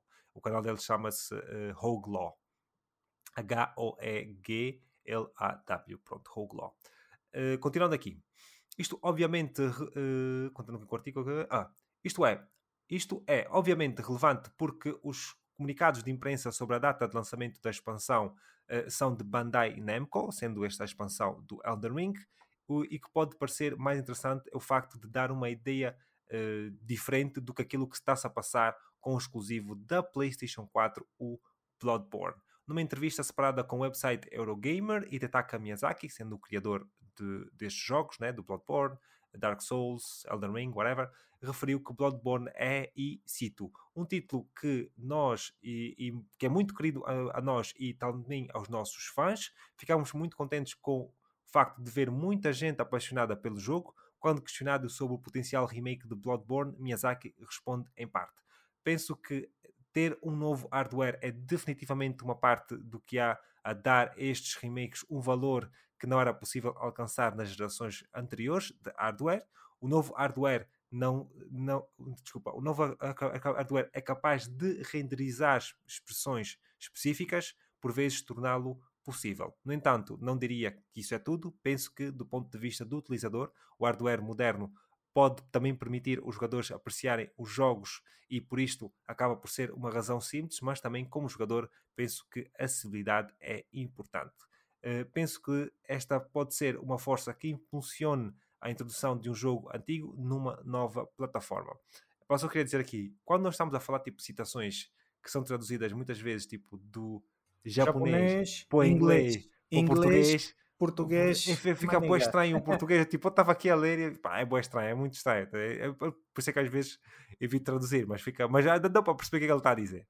Eu só quero dizer que eu queria mencionar esta parte por conta. Ele aqui nós já não vemos o Miyazaki a falar do Bloodborne, pelo menos não desta forma já há muitos anos.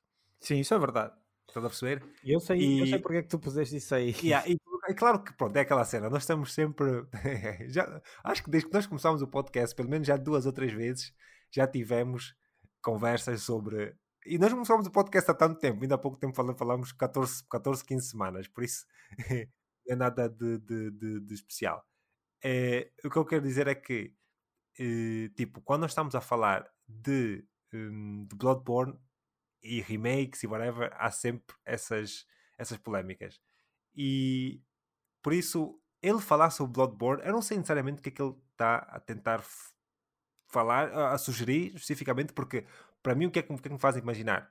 Tipo, uma PlayStation 5 Pro, um update, uma PlayStation 6, estás a ver? Tipo, mas o que é que essas consolas poderão ter assim de tão radical que nesta consola da 5 não é possível ser feito? a ver? O que depois também faz-me pensar noutras coisas, que é, por exemplo, é a primeira vez que nós temos essa situação que eles vão atrás da propriedade intelectual do nome Elden Ring, porque eles não têm o direito, detêm o direito do jogo. Quer dizer que só têm o direito ao nome, que é basicamente mais ou menos o que eles têm também um bocadinho com a situação do Bloodborne, eh, em que a Sony é que detém tudo, basicamente, mas a, a, eu tinha uma certeza absoluta que. Um, a certeza absoluta não, desculpa. Tenho uma, uma, certeza alta de que a From Software também detém algum direito sobre aquela propriedade intelectual, embora pertença à Sony. E tanto é que já. já bro, estes rumores do Bloodborne embora o pessoal está sempre a falar, está sempre a acusar, eu tenho a certeza absoluta que isto não veio do nada. Alguma coisa em alguma, algum momento tentou acontecer ou aconteceu e depois deixou de acontecer. Estás a perceber? Tipo, isto não veio. As pessoas não começaram a imaginar as coisas só, só, só assim do lado. Acho que, alguma, acho que houve algum fogo que fez com que as pessoas começassem a fomentar e a fomentar essa parte toda. Uh, estás mutado, só para, só para te dizer. E, e, eu, e, e, por isso é que eu quero dizer que isto aqui, ele a falar disso, eu não sei sinceramente se vai acontecer alguma coisa, não consigo dizer nada, mas ele, ou From Software, se quer fazer alguma coisa com isto, ou a Sony está a impedir, ou vice-versa, alguma coisa está-se a passar, meu, porque eu estou farto de não, não conseguir perceber o que é que está-se a passar exatamente aqui. Meu. Essa é, sensação é, é, é, mesmo frustrante. Eu também, eu também, com essa, eu também vi essa, essa, esse artigo, li esse artigo, Uh, inclusive até vi vídeos de analistas a tentarem destrinchar o que poderia ter ficado aí nas entrelinhas, mas uma coisa é bem verdade, isso já é conclusão minha. Uh, não fazer, não tirar proveito dessa propriedade intelectual que é o Bloodborne, neste exato momento, para mim, pelo menos, é perda de dinheiro. Porque eu acho que a internet, a comunidade, a indústria já deu a perceber que quer voltar a ver alguma coisa sobre o, sobre o Bloodborne. É assim, eu, eu não acredito hoje, eu hoje, depois de ler, de ver o que o está-se a passar e as perguntas, e principalmente como Miyazaki se comporta quando lhe, é fe... lhe são feitas essas perguntas mais específicas e diretas, tu se fores ver as, as, as entrevistas uh, dele a falar sobre, tu vês que lhe gera algum, não digo incômodo, mas ele fica aflito. Parece que ele fica preocupado que ou não pode falar muito, mas também não pode falar, uh, não pode falar nada. Tem que tu vês mesmo que ele fica muito aflito para, responder. Mas, mas agora, mas, mas isso contigo, tipo, por exemplo, é assim, o que, qual é, o que é que está a impedir que isto aconteça? Porque no lado da Sony, porque para aquilo acontecer, a Sony tinha que estar envolvida. 100%. Isso é 100%. Mas nós não sabemos até que ponto é que a From Software deveria estar. Porque lembras da altura em que nós tínhamos a, a Bluepoint, os rumores indicavam que a Bluepoint poderia estar a trabalhar, mesmo até antes de Demon Souls. Eu acredito até que os rumores da Bluepoint começaram porque provavelmente havia pessoas que já sabiam do Demon Souls e alguma coisa assim da mensagem ali. Coisa porque eles, o remake do, do, do Blue Point, de certeza que foram anos também para, para demorar para fazer aquilo. Sim. E quase certeza que alguém viu alguma coisa, partilhou alguma coisa e pensaram que era o Bloodborne e por isso é que começaram os rumores. Mas o que é que está a impedir? Porque eu, para mim, na forma que eu vejo as coisas, não é da Sony. Eu achava até que era da Sony, mas começo a pensar, não é da Sony, porque, não, não é. porque é, eu sei que a From Software está muito ocupada, ou se, ou, se, ou se calhar dentro do contrato deles podem ter, tipo, vocês podem fazer quantas vezes quiserem, mas temos que ser eles a fazer.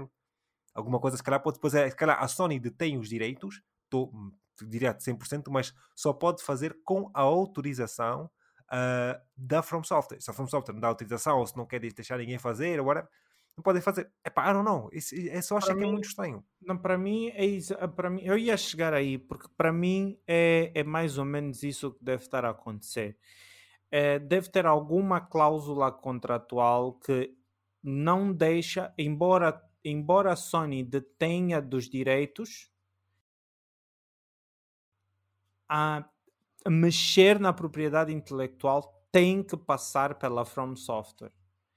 E, e epá, eu acho que neste momento Shadow não tinha como de fazer o, o não tinha como a, a From Software dado estes dois, dois, dois três últimos anos tá, acredito que tenha estado muito complicado para eles fazerem alguma coisa porque nós vimos o vimos o, El, o Elden Ring, Armored Core, DLC do Elden Ring, epá, tem muita coisa acontecendo no estúdio.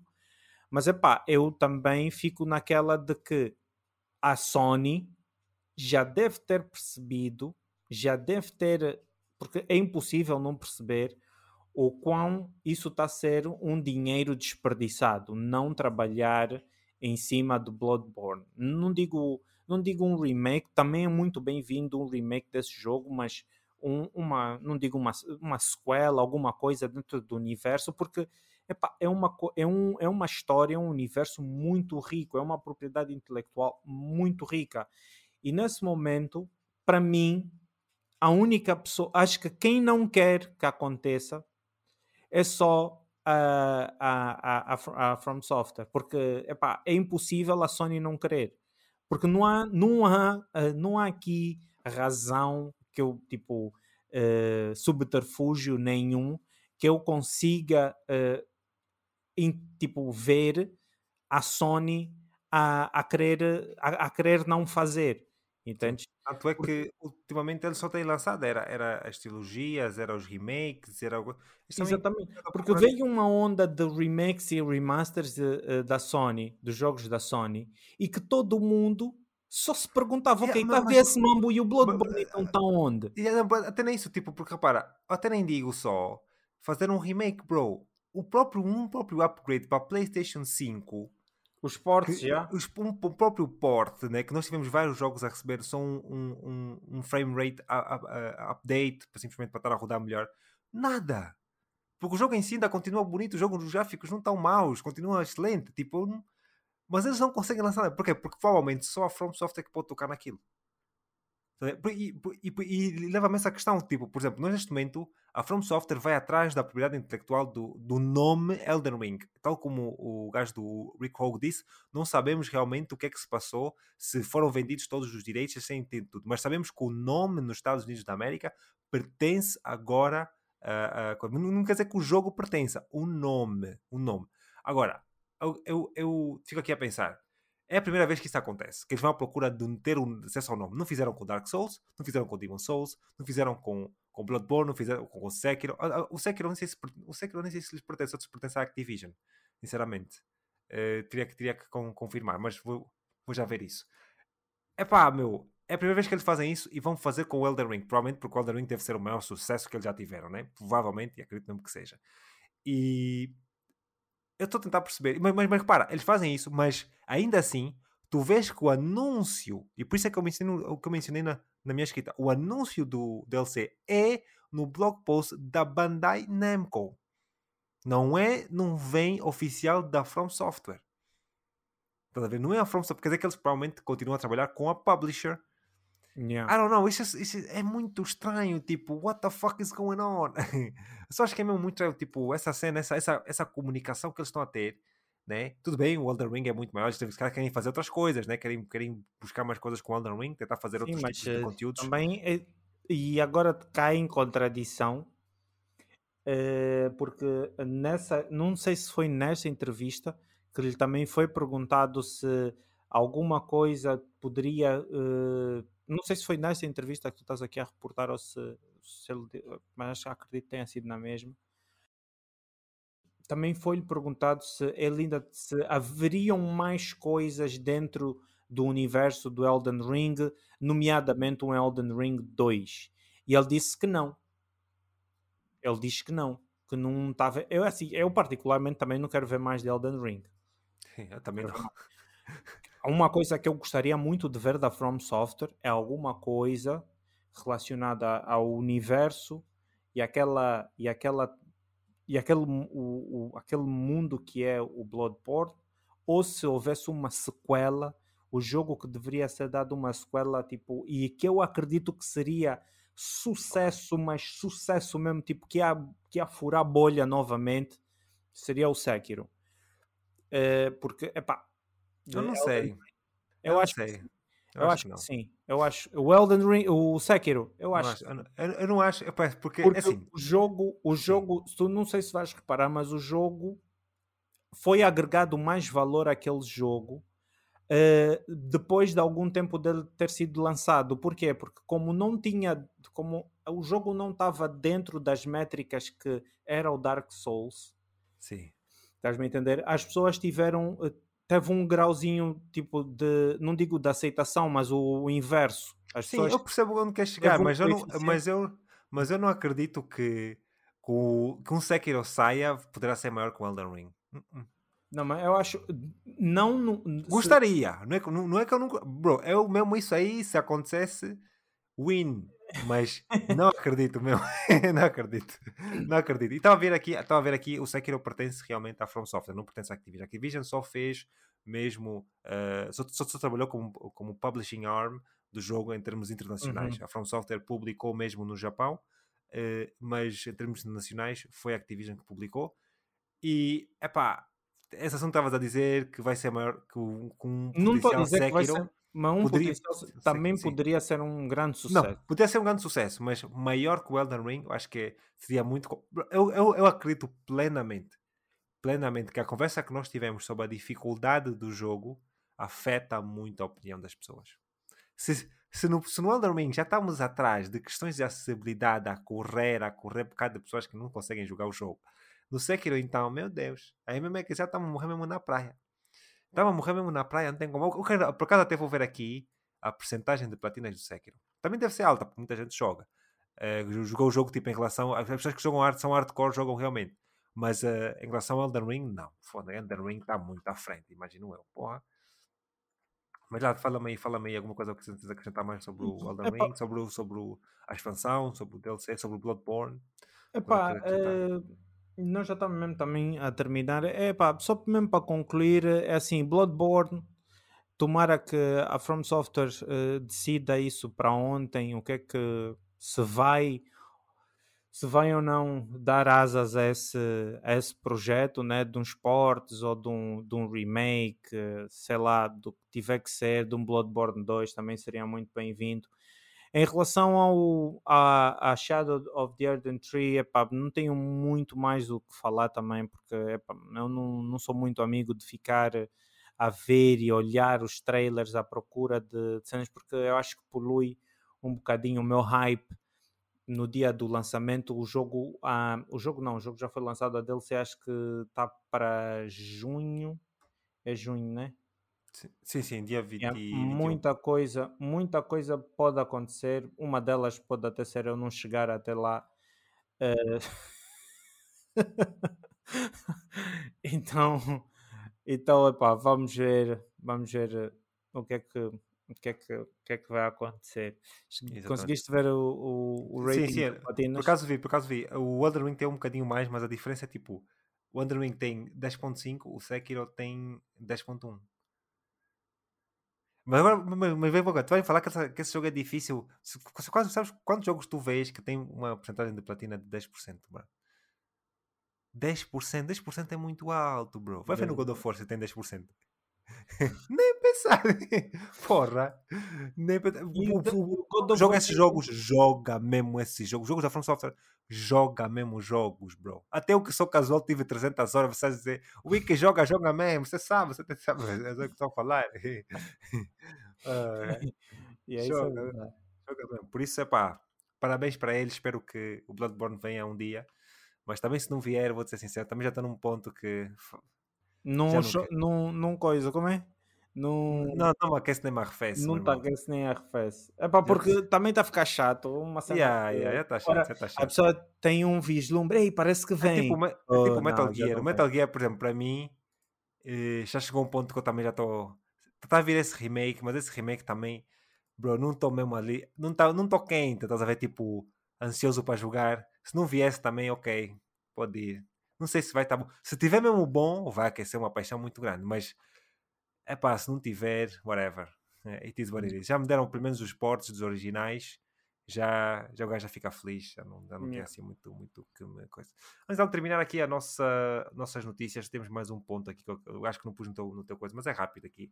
É, que é, todo, como todos os meses, eh, os jogos são adicionados às camadas da PlayStation Plus uh, Extra e Premium como também outros são removidos. E com isto, estes são jogos que tens até dia 19 de março para os jogar. Temos uh, Civilization uh, 6 para PlayStation 4, Chia para PlayStation 4 e 5, Ghostwire Tokyo da PlayStation 5, Neo The World Ends With You para PlayStation 4, Heaven uh, para PlayStation 4 e 5, Code Veins para PlayStation 4 e Outer Wilds, que não pode ser confundido com Outer Worlds para PlayStation 4 e 5. Sendo assim, estes jogos vão ser retirados dia 19 de março, do serviço da PlayStation Plus Extra e Premium. Só que quiser jogar, tem que jogar já. Quando forem removidos, podem não voltar. Há jogos, Acredito que um dia podem voltar, mas a maior parte não.